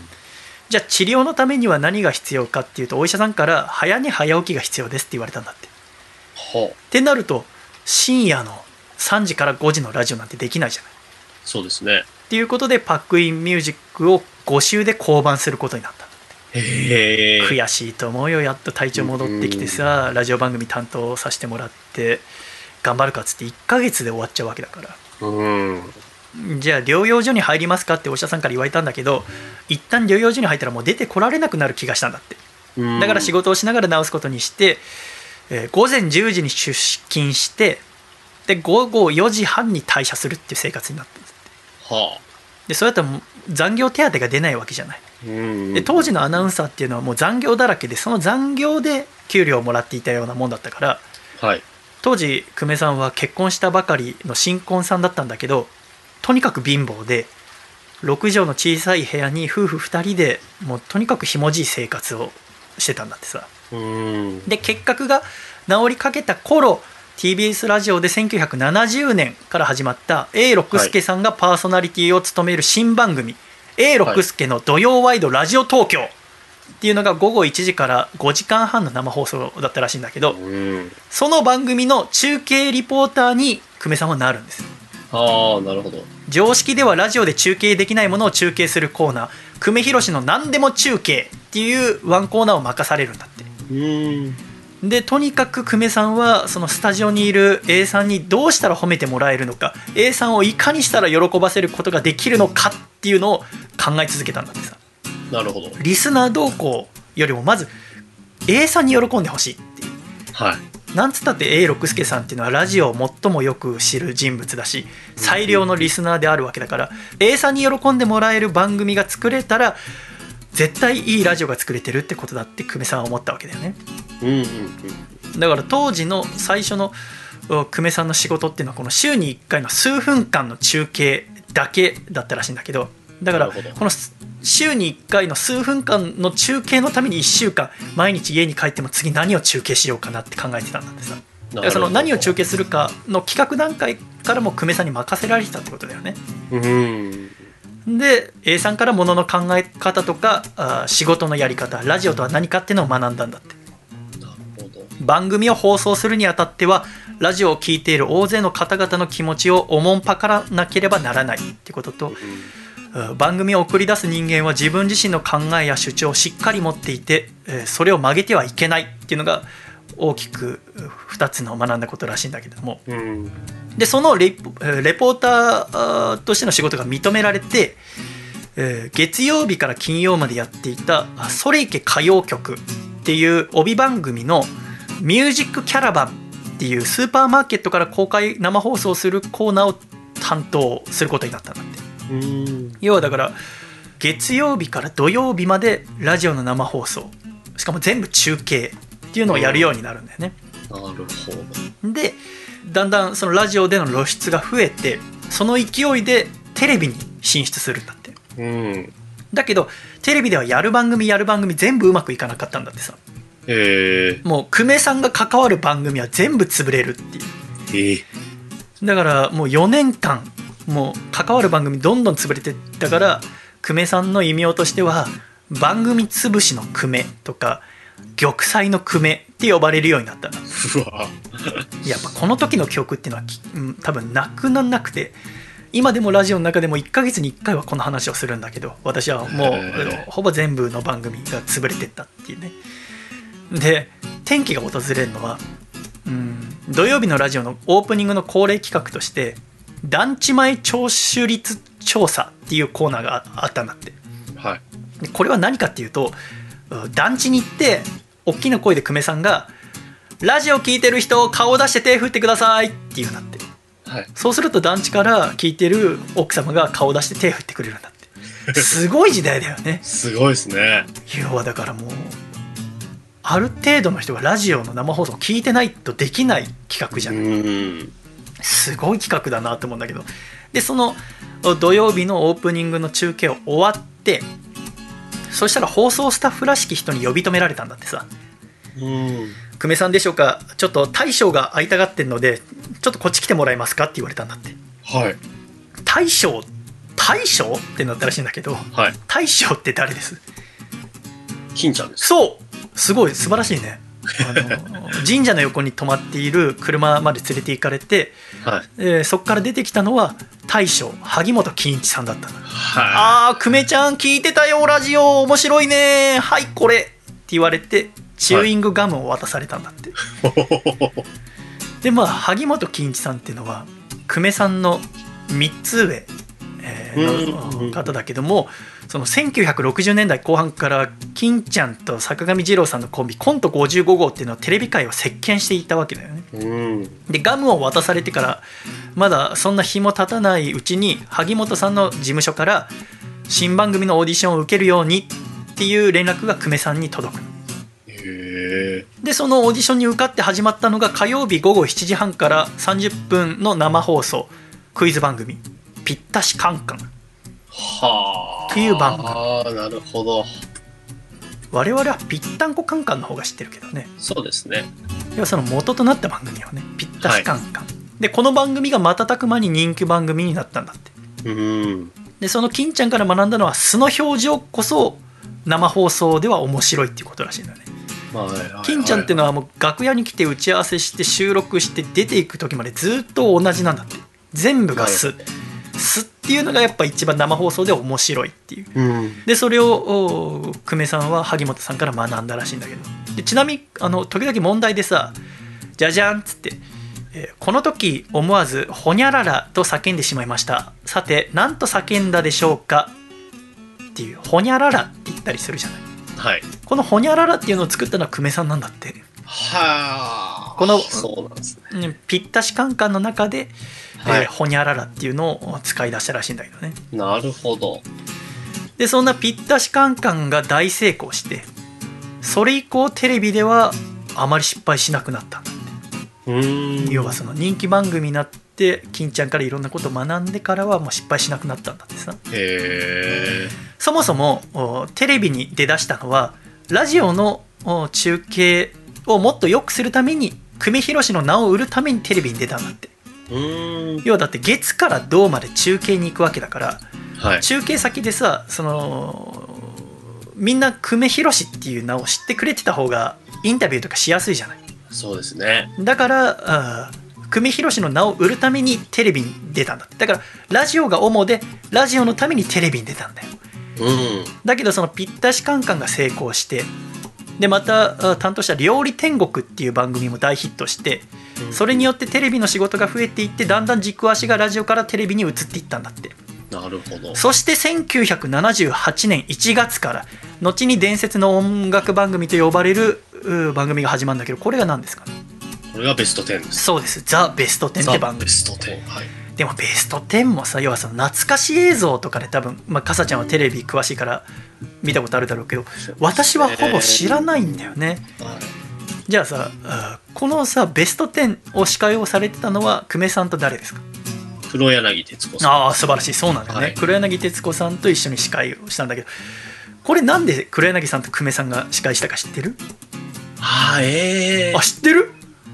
え、黒柳さんうんがあ口説いたんでした。あすごいあーすごいすごいはい。これがねなんでかっていうとはい。黒柳徹子さんは A 六輔さんと仲が良かったんだってはい。それで A 六輔さんのその土曜ワイドラジオ東京にたびたびゲスト出演をしてたんだってさはい。でゲストにも出てたし普通に、えー休みの日とかにこの土曜ワイドラジオ東京を日頃から聞いてたんだってっはい。てことはこの久米宏の何でも中継も聞いてたわけじゃないはい。でもうさ黒柳さんがスタジオにゲストとして来る時にはさ久米さんは中継に出てるから会うことはないわけよねはい。だから黒柳さんは久米さんっていう人のことを見たことがなかったのうんうん。だからどんなひ見た目をしていて何歳くらいかっていうのも分かんないわけよはい。だからその喋りの調子とか声の具合からうん小柄で太ったコメディアンか落語家さんだろうなって思ってたんだってうん。面い。白いよねやっぱ声から想像してはい。まあ小太りのお面白おかしい軽薄な喋りをするコメディアンってイメージだったのがうんある日ゲストに出演して A 六輔さんと喋ってたら久米さんが中継終わって帰ってきたんだってで A さんが「ああ黒柳さんあれがリポーターの久米だよ」って言って初めて久米さんを見たら身長1 8 0センチもあるひょろっとした男性だったわけじゃない、それを見てあなんて喋りと外見にギャップがある人だろうなって黒柳徹子さんは思われたんだってうん。それで後に黒柳さんにベスト10の話が来た時にうんアシスタントではなくて司会として一緒に久米宏さんっていうアナウンサーさんと仕事がしたいってうん。制作側に伝えたんだってうん。これで2人で司会するようになったんだってさうん。でこの「ザ・ベスト10」っていうのが今までのお音楽番組と何が違うかっていうとはい。ん何が違うと思う？なんでこんなに人気になったんだと思う？だから生放送でその週の、うん。あの、あれですよね、チャート発表っていうのと、そうそう、うん、ご本人登場みたいな演出だったような。そう。そうらしいんだよね、はい。生放送で、まあ、いろんな要素があって特に久米さんが大きかったと思われてるのが公正なランキングっていうはい。それは黒柳さんが司会を引き受ける時に申し入れたらしいんだけど番組の演出でそのランキングの順位の操作をしないでくださいってうん。もしもうだからデキレースみたいに、えー順位を動かすようなことがあったら私は番組を降りますって言って、えー司会を引き受けたんだってはい。でもさそれってすごく大変なことらしくてはい。当時、えー人気絶頂の歌手っていうと山口百恵さんはい。がいらしてでその「ザ・ベスト10」の初回に百恵ちゃんに出てもらえることになったんだってはい。で、えーそのスケジュール開けてもらってはい。でだから山口百恵さんに出てもらって初回ロケットスタートしようと思ったんだけどその週のランキング山口百恵さんは11位レッドセンセーション。12位がコスモス。でランキング10位以内にいなかったんだって。ベスト10じゃない。ベスト10じゃないじゃない。ザ・ベスト10って言って今週だけちょっと12位から12位はコスモスってとはできないわけよ。だからもう番組スタッフがそのうんだからホリプロだよねだから山口百恵さんの事務所にもう額を床にこすりつけんばかりにして謝ったんだ申し訳ないですあの山口百恵さん今週出ませんっつってでなんならランキング4位に中島みゆきさんの別れ歌が入ってたんだけどはい。中島みゆきさんからはレコーディングを理由にやんわり断られたんだってうん。だけどそれをはぐらかすんじゃなくてこの「ベスト10」って番組はちゃんと全部言ったんだってうん。すいません山口百恵さんの曲は今週11位でしたと。だし4位の中島みゆきさんは今週レコーディングなので来られません。っていうのをちゃんと伝えることによって業界の関係者や出演する歌手視聴者もザ・ベスト10のランキングは信用できるぞ。ってなったんだってさ。それでどんどん人気番組になっていったんだってさ。当時ありえなかったんですよね多分ね、まあそれぐらい誠実なだろうね。そうだ番組といねうか。そうだね。小柳さんの話とかを聞くとねそうですよね。あそうなんいじらいじらないでくださいって言ってるってことはうん。もしかしたらそういう演出としていじってた番組とかもあったのかもしれないですね。推測ですけど。だからこの話聞くと黒柳徹子さんっていうのはとても素敵な女性だなって思うよね。うんそうですね。テレビの創世期からずっとテレビ支え続けてきてえこういうだからやっぱ信念があったからこそうん。素晴らしい番組作ってきたんだなって思うんだけど。ね。だから後にだからベスト10が人気になって、えー TBS はうーん年末に「レコード大賞」っていう番組やるでしょ？はい。でそれの司会を黒柳徹子さんと久米さんの2人で2年務めたらしいんだけどはい。2年務めた時点でその年間ランキングみたいなそのベスト10のランキングと全然違かったんだって。はい。それはおかしいじゃない、そうですね。なんでレコード大賞のランキングとベスト10のレあのランキング違うんだろうってなって黒柳さんが久米さんに「レコ大の司会やめよ」っつってやめたんだって。へかっこいいよね。超かっこいいと思うんだけど。でベスト10は大ヒットして視聴率は常時20%から25%を超えるようになって日本で久米宏さんを知らない人はいなくなったんですって。はで「えぴったしカンカン」「料理天国」「ザ・ベスト10」などの視聴率を合わせて100%を超えたため久米宏さんはあ視聴率100%アナって呼ばれるようになったんだってさ。あなるほど。でも本当目が回るような忙しさになってで特にその忙しさに拍車をかけたのが TBS 経由で舞い込むアルバイトだって。へえこれは何かっていうとその会社関連の仕事うん。ちょっとスポンサーのお人の結婚式の司会やってとかああなるほど。ファッションショーの司会やってとか、はい。ちょっとこのスポンサーのイベント出てくれないかなとか。そうなるともう家に帰る時間も寝る時間もなくなっちゃったはいでそこら辺からだんだんフリーになることを考えるようになったんだってさ。っていうのももう自分の仕事が一サラリーマンの範疇を超えてしまってると。なるほど。それだしもうこれからはその久米宏っていうアナウンサーをどう育てていくかっていうことに心血を注ぎたい。誰もなったことがないアナウンサーになってみたいって思うようになったんだってさ。で久米さんは TBS の面接の最終面接においていつかニュースをしたいって言ったんだってさ。はい。だけどもうこの時点での久米宏のイメージっていうのは軽薄でチャラチャラした男っていうのが久米さんのイメージだったんだって。いろんな番組のものすごい速さで軽薄なおしゃべりをする人っていう。はい。だからもうニュースをやるなんていうのは考えられなかったわけよね、うん。えーだけども久米さんは1979年6月に TBS を退社してフリーになる。はい。で担当していた番組は全て降ろされる覚悟をしていたんだけれども全番組そのまま継続させてもらえたんだって。うん。だから TBS っていうのはすごいいい会社ですよね。うん。で番組以外のアルバイトのスケジュールから解放されてやっと人並みに眠れるようになったんだってさ。なるほで80年代に入ってとうとう。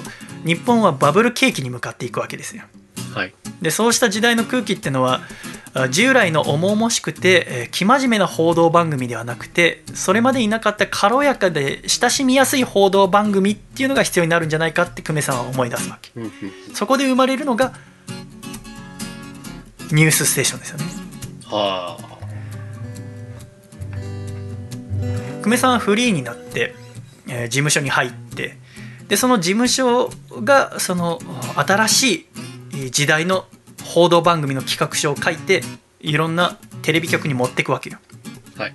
で一番最初に持ってったのはやっぱり義理があるから TBS に持ってったんだって。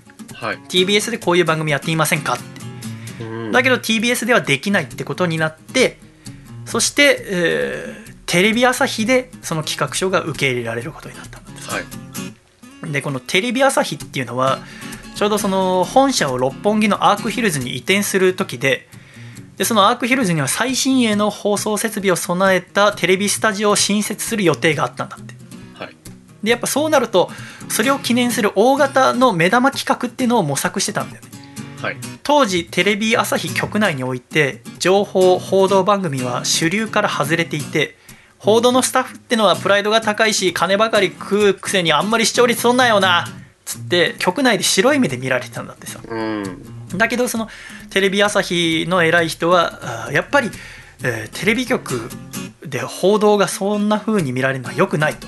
やっぱテレビの本質っていうのはニュースにあるんじゃないかっていうことで日本で初めてアメリカのニュース専門局の CNN と契約したんだって。日本で初めて。で国際ニュースの生映像をいつでも入手できるっていう絶好の環境にあった。そこにうん。新しいニュース番組の企画書が届けられてよしやってみようってなったんだって。だからいろんなタイミングが重なって。タイミングですね、本当に。そう。時代もあるし会社のタイミングもあるしうん。久米さんのそのタイミングもういろんなことが重なって。へ当時っていうのはニュースキャスターっていうのはその記者出身とかじゃないとありえなかったのをこのまだ若いその久米さんっていううしかも報道出身じゃない、えー社会からはチャラチャラした軽薄なおしゃべりをする人って思われてた人がやるっていうことでうん最初は「ニュースステーション」っていう番組はうまくいかないって言われてたんだって。だけれどもお頑張ってやってみようっつっていろんな人たちが努力をするわけだけどもでもそのためにはベスト10とか土曜ワイドラジオ東京とか生放送の番組全部やめることになるわけじゃないはい。だってもう月金の帯のニュースやりながら他の番組なんてできないからそうですよね。だけどそのやめる段階ではまだそのおテレビ朝日の新企画大目玉企画だから他の局の人にばらすわけにいかなかったのああ、はい。だからベスト10をやめる時にも黒柳さんに新しい番組をやるからですとか言えなかったんだってあだからいろんな人に不義理をする形でやめなきゃいけなくなったんですあ、なるほど。で黒柳徹子さんとかも本当に私たちのコンビは素晴らしいからでベスト10っていうのは本当に素晴らしい番組だからっつってわざわざ自宅まで呼んでくださってで自宅で説得してくれたりしたんだけど結局は根負けする形になってじゃあもうあなたのやりたいこと頑張りなさいって言って、えー久米さんはその人気絶頂だったベスト10もやめることになるの。だけどやっぱ黒柳さんが素晴らしいなって思うのはそこで怒るんじゃなくて久米さんのことを応援して後に、えーニュースステーションにも出演して久米さんの成功を心から祝ってくださるみたいなんだけどうね。素晴らしい方だなと思うんだけど。いいい関係性ですよね、本当。でニュース番組が新しい「ニュースステーション」って番組が始まってですよ。はい。で最初は全然うまくいかなかったんだって。全全く視聴率も取れなくて。それがやっとお視聴率が取れた事件っていうのが1986年1月28日、はい。この日アメリカのスペースシャトルチャレンジャー号の爆発事故が起きたんだって。はチャレンジャー号が打ち上げ73秒で爆発炎上して7人の乗組員全員が死亡するっていう宇宙開発史上最悪の大惨事が起きたんだけれどもこの事故の一部始終を全米に中継していたのはアメリカの CNN のみ。ってなると日本で CNN と契約しているのはテレビ朝日のみ。うん。ってなるとその生映像を使って報道できるのはニュースステーションのみってなるわけですね。いわゆる独占ニュースみたいなことになる。日本ではそうよ日そ本ではうそういうこと、ってなるとこの日の視聴率は過去最高の14.6%を叩き出して久米さんはいかにテレビにとって映像っていうのが大切かっていうのを再確認したんだってうん。でその1ヶ月後にはフィリピンで市民革命が起こってはい。で2月25日の放送ではその革命のクライマックスを生放送で刻一刻とリアルタイムで見せることに成功してこの日の視聴率は19.6%を取ったんだってうん。でチャレンジャー号の事故とそしてフィリピン革命からあ映像っていうのがどれだけ大切か生放送っていうのがどれだけ面白いかっていうのが分かって番組の方向性っていうのが決まったんだってさでその他にもねぜひこの「久米宏です」って本を読んでいただきたいのはいろんな番組におけるこだわりが書かれていてもうそのカメラワークとかでセットとか出演者の表情とか話し方とか従来のニュース番組にはないこだわりがたくさんあるらしいんだけど、中でも私が面白いなって思ったのはファッション。これパパ呼んでる？あ、バイバイみたいな。あの、多分、上の子が幼稚園に行くのを見送ってるあそういう バイバイっていつも。盛大な見送りだね そのファッションにおいては、はい。あの久米さんの思いとしてはニュースっていう新鮮な情報を伝える人間は見る人に緊張感を与えるくらい洗練された服と雰囲気を身にまとってるべきだって思ってたんだってなるほど。それでスーツネクタイアクセサリーっていう身につけている服っていうのも情報であり最新な服っていうものもニュースだよなって思って、スタジオで着る服はパリやミラノロンドン東京ニューヨークで紹介された最新の服を借りてきて着たんだって。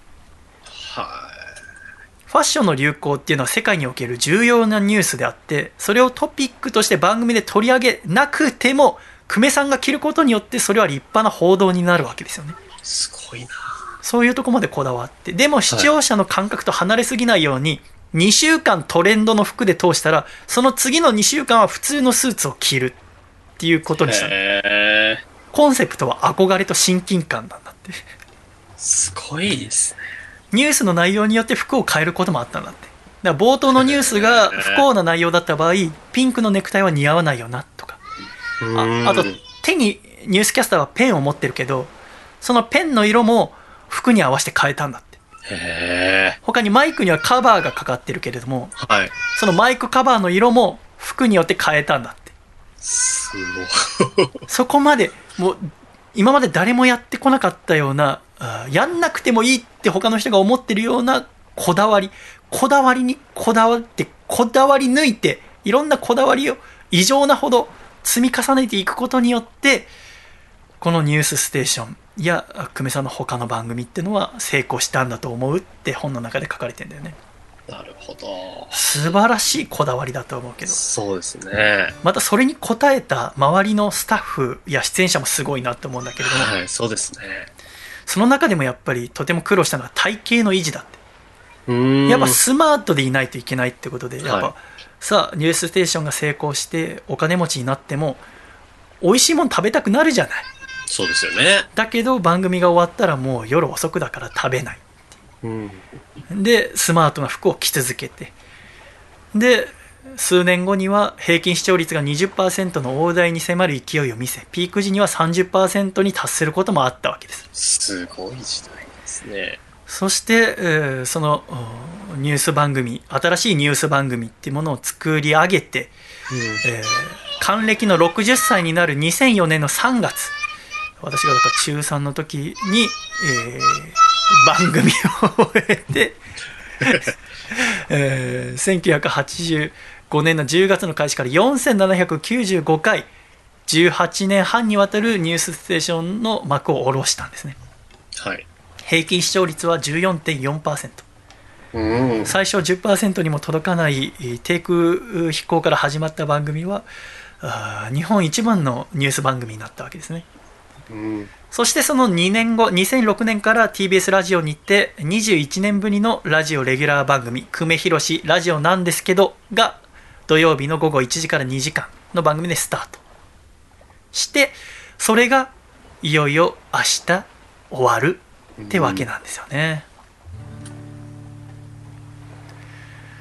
うんだからそのなんていうのかなあー2006年から始まった番組が14年で終わるっていうんじゃなくてその久米宏さんのそのアナウンサーとしての歴史が1個終わるんですよ。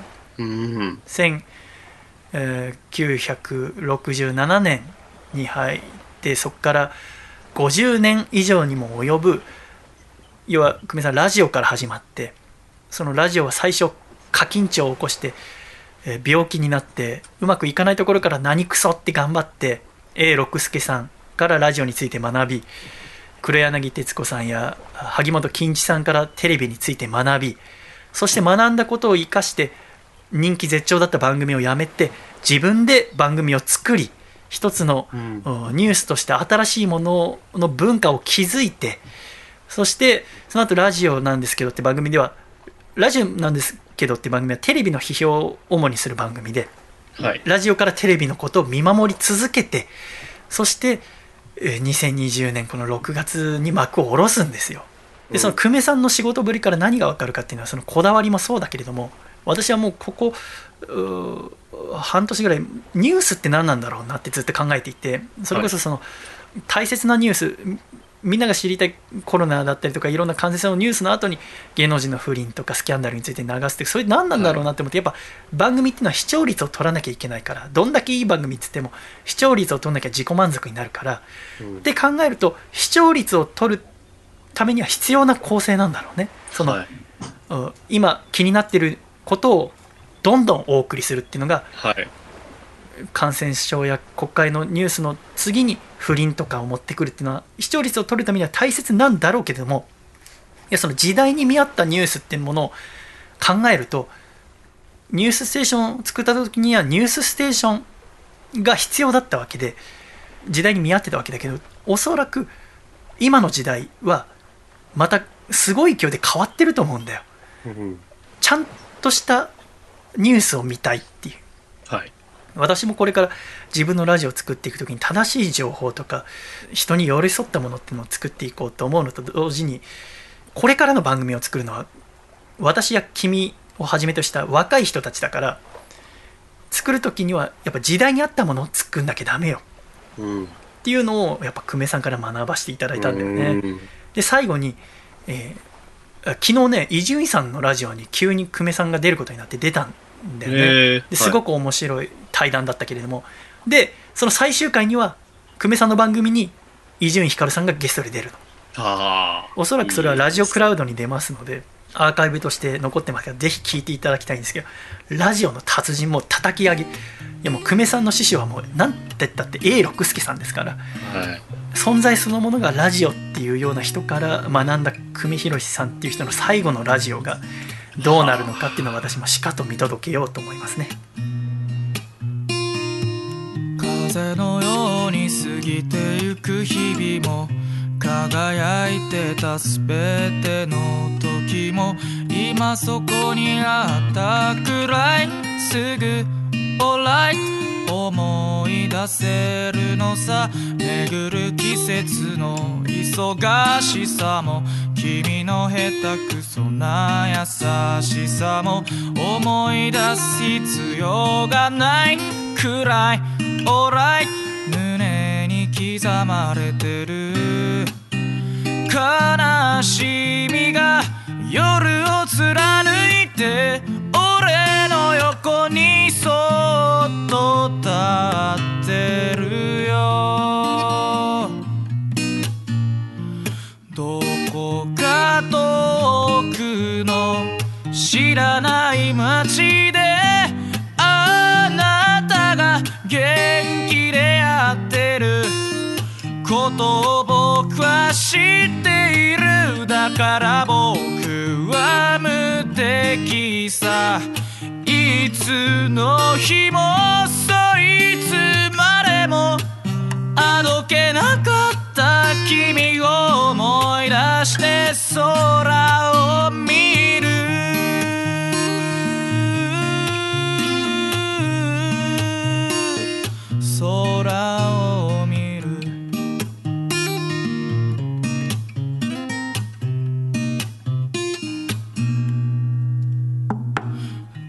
風が頬を通り過ぎたら急に寂しくなってしまうよ。星一つ見えやしない。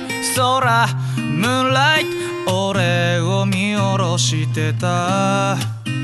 空を見てあの時つぶやいた。君の言葉はもう忘れたよ。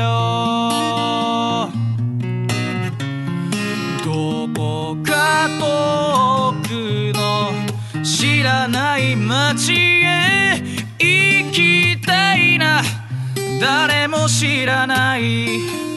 どこへ行ってみたいんだ。そして息をするのも忘れるくらいにそいつまでも叶わなかった夢を追いかけて走る走る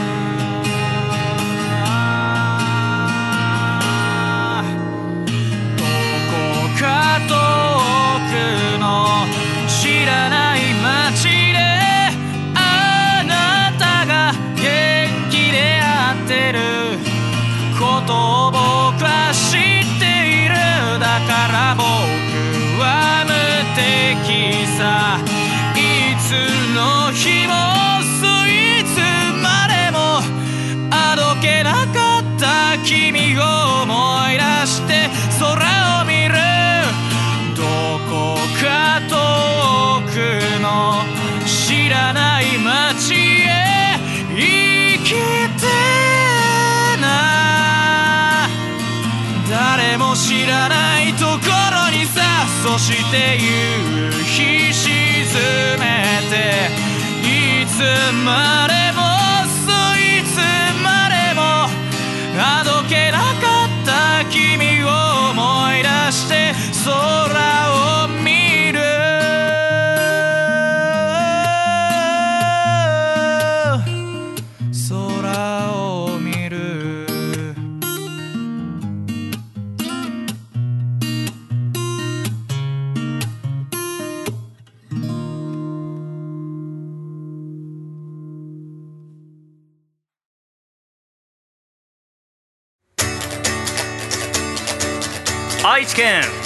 ラジオネーム772さんからいただいた。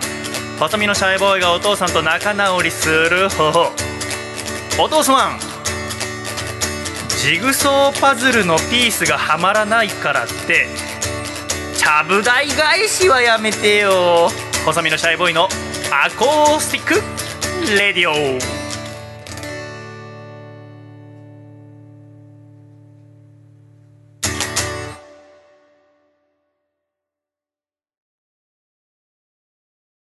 つれづれなるままに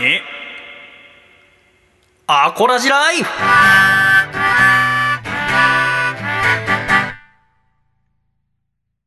つれづれなるままにアコラジライフ。このコーナーではアコラジコからいただいた日々の生活にまつわるお便りやふと疑問に思ったことなどを紹介してまいります。笠倉さん。はい。よろしくお願いいたします。よろしくお願いいたします。今ちょうどね曲の間娘さんがドラえもん店に来てくれましたけどねはい。ドラえもんほんと好きなんだな今、あの、リビングの状態見たら、テレビでドラえもうんん、スマホでドラえもんついてました。どういうこと？違う話が、流れてました。すげえ好きだなマルチタスクでドラえもんドラえもんってことでしょ でも確かにドラえもん好きになるとさはい。もう掘っても掘っても終わらないから楽しいだろうな、そうですね。永遠に違う話がストックと。そうだよな、はい。そうだよなコナンとかもそうだよねあそうですね。恐ろい。しい話あるでしょ数そう思うと今からね見るの楽しいだろうなはいさてアコラジックの皆様からお便りたくさんいただいておりますありがとうございますありがとうございます。あ今週メッセージテーマは最近私が気づいた気持ちいいことでございましたがこちら東京都ラジオネームキーちゃんにのいちご姫さんからいただきましたシャイボーイさん笠倉さんこんばんシャイこんばんシャイこんばんしゃい。最近私が気づいた気持ちいいことそれはクローゼットの中のかけている服を色順にグラデーションして並べることですと、うん自粛中に近藤麻理恵さんの「人生がときめく片付けの魔法」という本を読んでかける服はグラデーションにするとどの色を何着持っているか把握しやすくて良いと書いてあったので並べ替えたところすごく気持ちよかったですだってはあ君家の整理とかは？家の服の整理は奥様？まあそうですね。主に嫁さんがやりますね。私も色あんま色で分けたことああでも今 T シャツとかはそれで分けてるかな、まあ、基本白と黒しか着ないんだけど。僕一時期アプリの色を、アプリ？スマホの？あスマホアプリの赤いアイコンばっかりとか、あと、一個こうスライドすると、青いアイコン、ラジコとか、いろいろな、あの色で揃えるっていうのをやってました、一時期。それが気持ちよかったですよ。なんかデジタルで色を分けするっていう。ああそれすごい私家の中は綺麗にするんだけどはい。それで言うとスマホの中汚くてはい。アプリとか並び替えてないのああ、もうそのまんまって感じですか？ダウンロード順。そうそうそうそうそうそう、だからなんだろうそうラジコとかは真正面にポッドキャストとかが来てるのは、はい。最初に iPhone を買った時からずっとそのあ引き継いでるからそれが一番最初の見やすいところにあるけどはい。例えば、うん、ネットフリックスとかはい。UNEXT とかのアプリは結構使うけど入れたのが結構最近だからはい。3回ぐらいスクロールしてからじゃないと出てこないあから多分よく使うのってみんな真正面に持ってきたりするあ。じゃんそうですね。はい。でもなんかその文化がないっつうかめんどくさいのかそれやってなくてでも思ってんだよいちいち使うたびに何回かスクロールしてはい。うんそれを押すたびにトップページにすりゃいいのになって思うんだけどなんかやってないっていうのはやっぱだらしないんだよななんかそう、デジタルもやりたくなっちゃいますね。デスクトップの画面もあるじゃないですか。僕、あの、うん番、担当番組ごとにその番組ロゴに変えてますもん。あの、フォルダの。ええだから、アコラジだったらアコラジのあのロゴにしてます。あの、青いフォルダじゃなくて、へえますね。なんかやっちゃいますね。ああじゃあそういうとこ 豆豆というか綺麗好きなんだね、デジタルでもやってみると楽しいかもしれないあですね。ああんまりやはいったことなかった、ちょっとやってみましょうかね、続きましてこちら大阪府ラジオネームモリティザルティさんからいただきました。シャイさん笠倉さんこんにちは。こんにちは。こんにちは。僕が最近気づいた気持ちいいことは思いっきり汗を流すことです。去年の夏にトレイルランの大会に友人に誘われて参加しました。山の中をお約30キロ走るというものです。うわ。すごい。もちろん当日だけでなく日々の練習から始めなくてはいけませんでした最初はしんどくてたまらなかったのですが夏の日差しの中で走って思いっきり汗を流すことが気づけば気持ちよくてたまらなくなっていきました。大会当日も制限時間ギリギリの5時間かけてゴールしました。今年の夏もしっかり運動して汗を流して過ごしたいと思います。です30 30キロ。いやーしかも平らな道じゃないからね。そうですよね。山道はちょっと、すごい。私も去年ちょうど1年前ぐらいに前野さんと一緒に1週間かけて山の中歩きましたけどはい。やっぱ山の中って大変なんだよねうーん。足首に来ちゃってねやっぱり急だから、はいうんだからトレイルランでもあれかな？やっぱ日陰なのかな？トレイルランって山の中だとあなんか山、そうですよね。イメージありますよね。日陰の。だと夏の日の暑い中に日陰のお山の中走るっていうのはまたあ普通の道走るのとは違う気持ちよさがあるのかもしれないですねそうですね。ああそれはいい気持ちよさですね、うん。えー続きましてこちらラジオネームおいちゃんさんからいただきましたシャイさん笠倉さんシャイシャイはい。テーマメールの最近気づいた気持ちいいことですがそれはラジオで自分のメールが読まれることです。だって。うーん、あ、じゃあ今、えー 自分は179回のアコラジに初めてメールを送って読んでもらいましたその時はなんとなく聞いていたのですが自分のラジオネームが急に読まれた時に背筋がゾッとしました。今までは聞く専門だったのですが自分も番組に参加している気がして気持ちが良かったです。へえこれからも気持ちよくしてくださいといただきました。うん 私も中3の時初めて地元の FM 横浜で読まれた時はすごく嬉しかったですね。でもこのおいちゃんさんは自分のラジオネームが読まれた時に背筋がゾッとしましたって書かれてるんですけどこれゾクッとの間違いじゃないですかね。そね。ゾッとだと嫌な方にならない。よ読まれちゃった。みたいな。読み上がった。えーこちらラジオネームアマシットさんからいただきました「えーシャイ恥ずかしべき人がいて」の主演細見さん。デブ太るべき人がいてのマックス体重略してマックス T 役の笠倉さん。お疲れ様です。お疲れ様です。お疲れ様です。お二人とも役作りのために恥ずかしがったり太ったりしているようで頭が下がります。テヘペロ。さて今週のテーマ今週のテーマここからね、えー最近私が気づいた気持ちよかったことですがいろいろ詳細は省きますがあんなにおとなしかったのに急に紙パンツをずらされた時ですかねといただきました。鼠径部マッサージですね。あの一回も行ったことないのにこれだけで鼠径部マッサージって分かるのは深夜ラジオの弊害ですよね。そうですね。確かにそうです。一回も行ったことないのにグレーなマッサージについてはい。私はものすごい知識がありますからね。恐ろしいですよね深夜ラジオ深夜ラジオの恐ろしいところはそういうところですそうよねで。すね。知識だけが蓄えられて。本当だよね、えー今週最後のつれづれラジオネーム神奈川県の今回は七市さんからいただきました。皆さんシャイシャイ。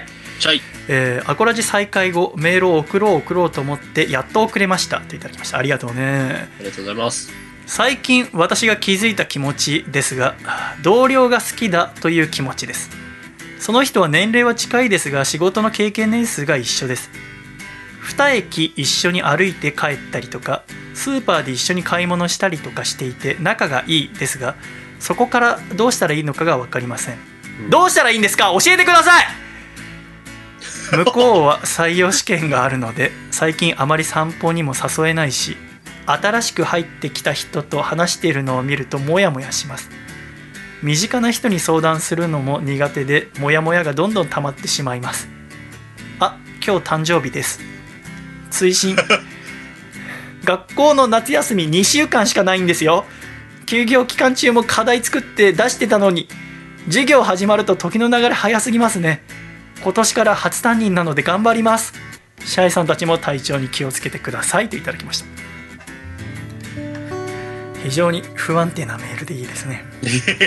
まず何がすごいってあの、えーメールの最初の「最近私が気づいた気持ちですが」ってあのメールテーマを間違えてるっていうあの 今週のメッセージテーマは私が最近気づいた気持ちいいことなんですけど最近気づいた気持ちと間違えちゃってるっていうこれでいかにテンパってるかが分かっていいですよねそうですね。絶対見直してないだろうなっていう、この思うがままに書き綴ってるのがすごいいいと思いました。うんそうですねで何に汗慌ててるかっていうと要は恋ですねそうですね。これはまごうことなき恋ですよねうん。私はここ1年ぐらいなんか恋の話を聞くと走って逃げてたんですけど ラジオではちゃんと向き合うって決めてますねこれはしっかり受け止めましたけどね、うん昨日の夜9時54分に送ってきていただいてますが。あこれもちょっとだから文章で読むとこのうん今回は七七さんは女性でで学校の先生で、で、はい。同僚が好きになったと。あ。うん。で年齢は違うけれども仕事の経験年数が一緒。でうん。2駅一緒に歩いて帰ったりとかしてる。うん。いいな。ぁ。いいね。2駅か。神奈川県の2駅は結構長いよあでも距離ありまあ京。浜東北とかだと30分とかかな。横須賀線とかだったらもう1時間ぐらいかかっちゃうから。あ2駅なんて歩いたら。あうん。2駅歩いてないな。2駅。昔恋人いた時渋谷から三軒茶屋が2駅で。はい。それは歩いたことありましたけど。うん。だからあの距離だよねあれを今今回は七七さんは体験してるんだね。あっという間なのか、長く感じるのか、どうなんでしょうね。どうなんでしょうね。話題、話題見つけてってなのか、そうだね。と、もう止まることなく喋ってなあ。のか、気になるな。2駅一緒に歩いて帰ったりとかスーパーで一緒に買い物したりとかしていてって書いてあります。スーパーで一緒に買い物か気になる人とスーパーで一緒に買い物なんてしたことないな一緒に買い物するけど気になる人ってことは別々のカゴに入れているってことなんですかね。そりゃそうだそりゃそうだなそうですよね。それがいつか一つのカゴになる時があるんですかね そうですよ。だから高い、高いやつね、確かに彼の方が買っちゃって。わかるそうだから。ちょっと見え張ってさ牛乳もいつものやつよりワンランはク高いやつ買ったりするかもねそうです。こっちが美味しいんだよなんつってね いいよねビールも発泡発泡水じゃなくてねそうですね。ビール買っちゃったりしてねいや、楽しい。一番楽しい時かもしれないですよ。そういう妄想もしながら、ねその前段階っていう状態ですかね。でも我々はそこが楽しいと思っちゃってるけどこの今回は七七さんは「どうしたらいいんですか？それこからどうしたらいいのか分かりません教えてください!」ってびっくりマークすげえついてるから 考えなきゃいけませんねそうですよね。焦ってる感じはでもすごいしますよね。そのなんかこう、次へ次へ次へって感じがすごい印象を受けましたけど。だからおそらくその幸せな状況が続いていてはい。それはそれで良かったんだけれどもうん。向こうさんに何かしらの試験があって、うん。えー忙しそうだからあんまり散歩にも誘うことができないしうん。スーパーでゆっくり買い物しようとも言えないしうん。またあ新しく入ってきた方だから新入社員かな？の方ともう仲良く接してるとでそこにだから恋愛感情があるかどうかは別として仲良く話してるのを見るだけで心がモヤモヤしてしまうとうん。だけど身近な人に相談するのも苦手だからモヤモヤがどんどん溜まってしまうので今回シャイと笠倉に助けを求めてきてくださったとうん。私と笠倉に助けを求めてる時点でもう相当土壇場ですからそうですね。かなりの土壇場ですよ、これは。うん方にはあやっぱし真剣に答えたいですよねそうですね。かずちゃんはどうしたらいいと思いますか？うーん、まあでも、確実に恋ですもんね。嫉妬してるとかっていうのと、そうですねどう、次の、次の一手なのかやっぱそのないや、でも今のことを、うんああ、どうだろうな。まだでもな、その気持ちとか言わない方がいいのかな。いや、ほんと真剣に今悩んでますね。どうしたらいいのなんかこの文面を読むだけだと例えばその相手に今回は七七さん以外に急に恋人ができるとかはなさそうだから要は相手も試験があって忙しいわけですし今どっか遊びに行こうとかもなさそうだから試験が終わったら2人で美味しいもの食べ行こうとか約束するのはどうですかね？そうですね。だから、その、今、何かアクションするんじゃなくて、一個その、まあ、区切りというか、試験っていうものの、うんうん。まあ、今、前後、前後を考えて動くっていうか、うん彼としては今絶対集中したいと思うんですよね。その、そうね大事な試験だとしたら、どういう試験かわかんないですけど。で絶対一緒に2駅歩いたり一緒にスーパーで買い物する限りはその恋愛かどうかは別として今回は七七さんのことを好きだとは思いますのでですから何て言うんですか一番今この方が何を悩んでるって心がモヤモヤすることですよねうん。でお仕事も今おそらく大変だろうし学校始まったばっかでね、んでそんな中でモヤモヤをなくすためにやっぱりその約束をするってこと？その落ち着いてテスト採用試験終わったらゆっくりご飯食べようって。要はなんかしばらく行っておしゃれなレストランでもいいよね。うん。普段行かないようなちょいと洒落たしレストランおごるよでもいいしえーおごってでもいいし一緒に食べ行こうでいいや。お一緒に食べ行こうっていうの一つあるだけでなんかあ私はこの人とデートするんだ。ただご飯行こうってだけじゃなくてあ恋愛の達人が入ってきてくれたね。ねえ。どう思う娘？どうも2歳5歳どっち ?2 歳であす。2歳か。2歳はどう思う？どう思う？おはよう。ねえ。かわいいね 今日も。めっちゃ指さしてまうん。そうだよね。今イヤホンしてるから私の声は聞こえないもんね。ごめん。おじさんが髪もさもさのおじさんが手振ってるとしか見えないもんね。かわいいねドラえもん見るか？ね。ドラえもん見てたスマホが電池切れたんでこっち来てました。なるほどね。だからスマホを 与えます。はいじゃあね。でもテレビではドラえもんついてるんですけどね、そっちは見向きもしてない。やっぱ二画面ないともう満足できない体になっちゃってるやばい。やばいこれ収まりきかなくなるよもう3画面4画面 早くなんとか手打たないといやだからそうだねだから私が思うのはなんか普通にご飯食べ行こうだけじゃなくてなんかちょっと意識させるのどうかなって思うんですなんかテレビで見たでもいいし雑誌で見たでもいいから、うん。ちょっと高級なレストラン食べ行こうよせっかく終わったらどう考えてもデートっていう。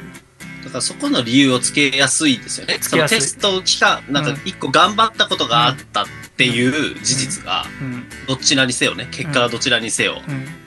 彼にとっては頑張ったことがあったんで、特別なことしようっていう風なうん。言い訳にもなるんで、ちょっと特別なことしていいんじゃないですそうだねこのメール見るにすぐ付き合いたいとかじゃないんじゃないかなって思っていて、か。はい。要はその心のモヤモヤってのを抑えるためには一個その約束があるだけで違うんじゃないかなと思うのでやっぱ約束ってすごいからはい。一個デートの約束とかあると多分心がすごくウキウキするでしょそれだけでそうですよね。スケジュール表にそれ入れてるだけでも、そうそれで見直して、そうそう頑張ろうって思えるかもしれない手帳に大きな字で書けばいいんだよ、はい。うん、だからうんそれだけで違うモヤモヤは晴れると思うのでちょっとそこ頑張ってみてほしいですねそうですよね。うんだから応援しておりますのでぜひまだこの先動きがありましたら何か送ってきていただければ敏腕恋愛アドバイザー笠倉が全て相談に乗ります 楽しみですね。どういう。ただいや全然その恋の相談とか乗るんだけど自分でも驚くぐらい声が小さくなってくんだよね それは感じてました。何なんだろうこれ。あれ、声、あれ、張ってない。なんかね息が苦しくてあの 息が吸えない分吐き出せなくて。つれづれなるなままにアコラジライフ。このコーナーは懸命につれづれとレディオットマーク細フのし声が、声が細い。おりまーす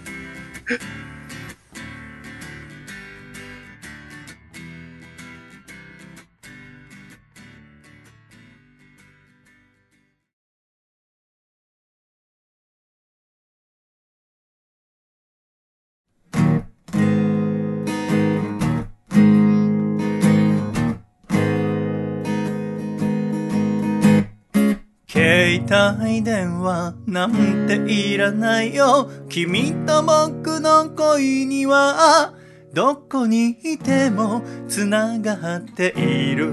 心と心通じ合っている。だから携帯電話なんていらないよ。君と僕の恋には。はあ愛だけがあればいいのさ。だってそうだろう。会いたいと君願ってくれれば。すぐに飛んでくよ。僕が笑わせてあげるよ。だから携帯電話なんていらないよ。君と僕の恋には会えない夜は名前をなぞる。愛しい君よそれで嬉しくてだから携帯電話なんていらないよ。君と僕の恋にはは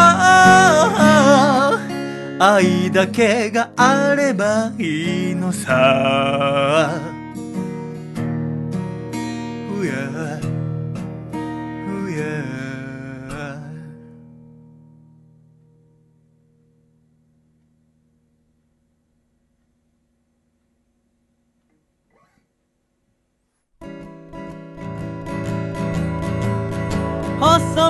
シャイボーイ細身のシャイボーイ細身のシャイボーイ Oh yeah 細身のシャイボーイ細身のシャイボーイ。ルールールー。フー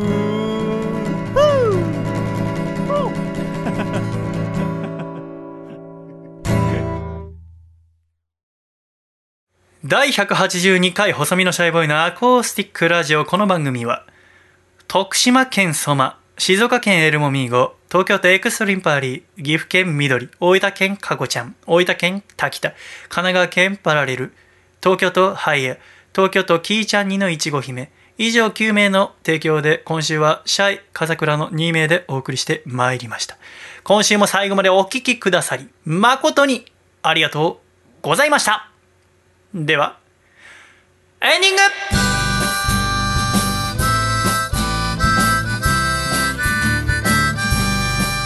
暖かいシャイということで第182回アコラジもエンディングでございます。最後までありがとうございました。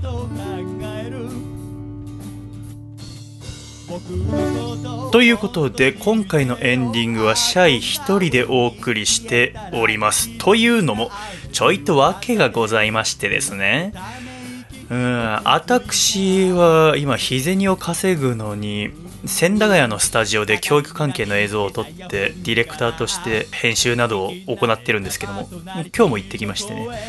今喋ってんのは笠倉くんと収録した次の日土曜日の深夜25時ちょい前もうすぐオードリーの「オールナイトニッポン」エレカタのコント太郎が始まろうかって時間なんですけれどもねで千駄ヶ谷って町、えーあまり知らない方もいるかと思いますが何が有名ですかね？あの藤井聡太さんの映像で時々映る将棋会館があるのは千駄ヶ谷。そして、えー新しい国立競技場があるのも千駄ヶ谷なのよね。で私のスタジオは国立競技場のすぐ近くにありましてここ門前仲町から出勤するときは自転車に乗って40分ほどかけていくことが多いんですけどなので週に2回は国立競技場の横を自転車で走ってでスタジオに行くんですけれどもそのね本当だったら来月の24日からオリンピックが開幕するはずでしたからなんかね私だんだんこの新しい国立競技場が不憫でだんだん好きになってきちゃってね。なんだかすごく哀愁漂う。まだ本当にこれからできたばっかなのにもう哀愁が漂っちゃってるんですけども。私はあの建物のことがもうすっかり好きになっちゃって。いや本当だったらここに世界中の方々がやってきてそして、世界中の国旗が翻るはずだったんだよなと思ったのがきっかけで私国旗の本を買ってここ1ヶ月ほど読んでてすっかり国旗ファンになってしまってでそれをかさちゃんに喋ったら笠倉くんの家のお風呂だったかなにも国旗の紙が貼ってあってそれを娘たちとお風呂入るとき見てるって話で国旗でちょっと盛り上がってで国旗トークを、うん、久米さんの話の前に、まあ、5分ぐらいのつもりが1時間ぐらい喋ったのよね。でその結果今回のアコラジが全部で3時間ほどになってしまってで編集しててあこれやばいものすごく長くなっちゃうと思って2時間に収めるためには国旗削んなきゃってことになってですね国旗を削ったのですが私とかさちゃんはもうすっかり国旗楽しくなっちゃってエンディングでも国旗について喋っていたので、えー本編で国旗の部分カットしたならばエンディング撮り直さなきゃということで私が今喋ってるわけでございますね。本当にね国旗の話楽しかったんですけどそれで喋りすぎちゃって肝心な久米さんの話とか私もかさちゃんもちょっと疲れた状態になっちゃってるんですけどね。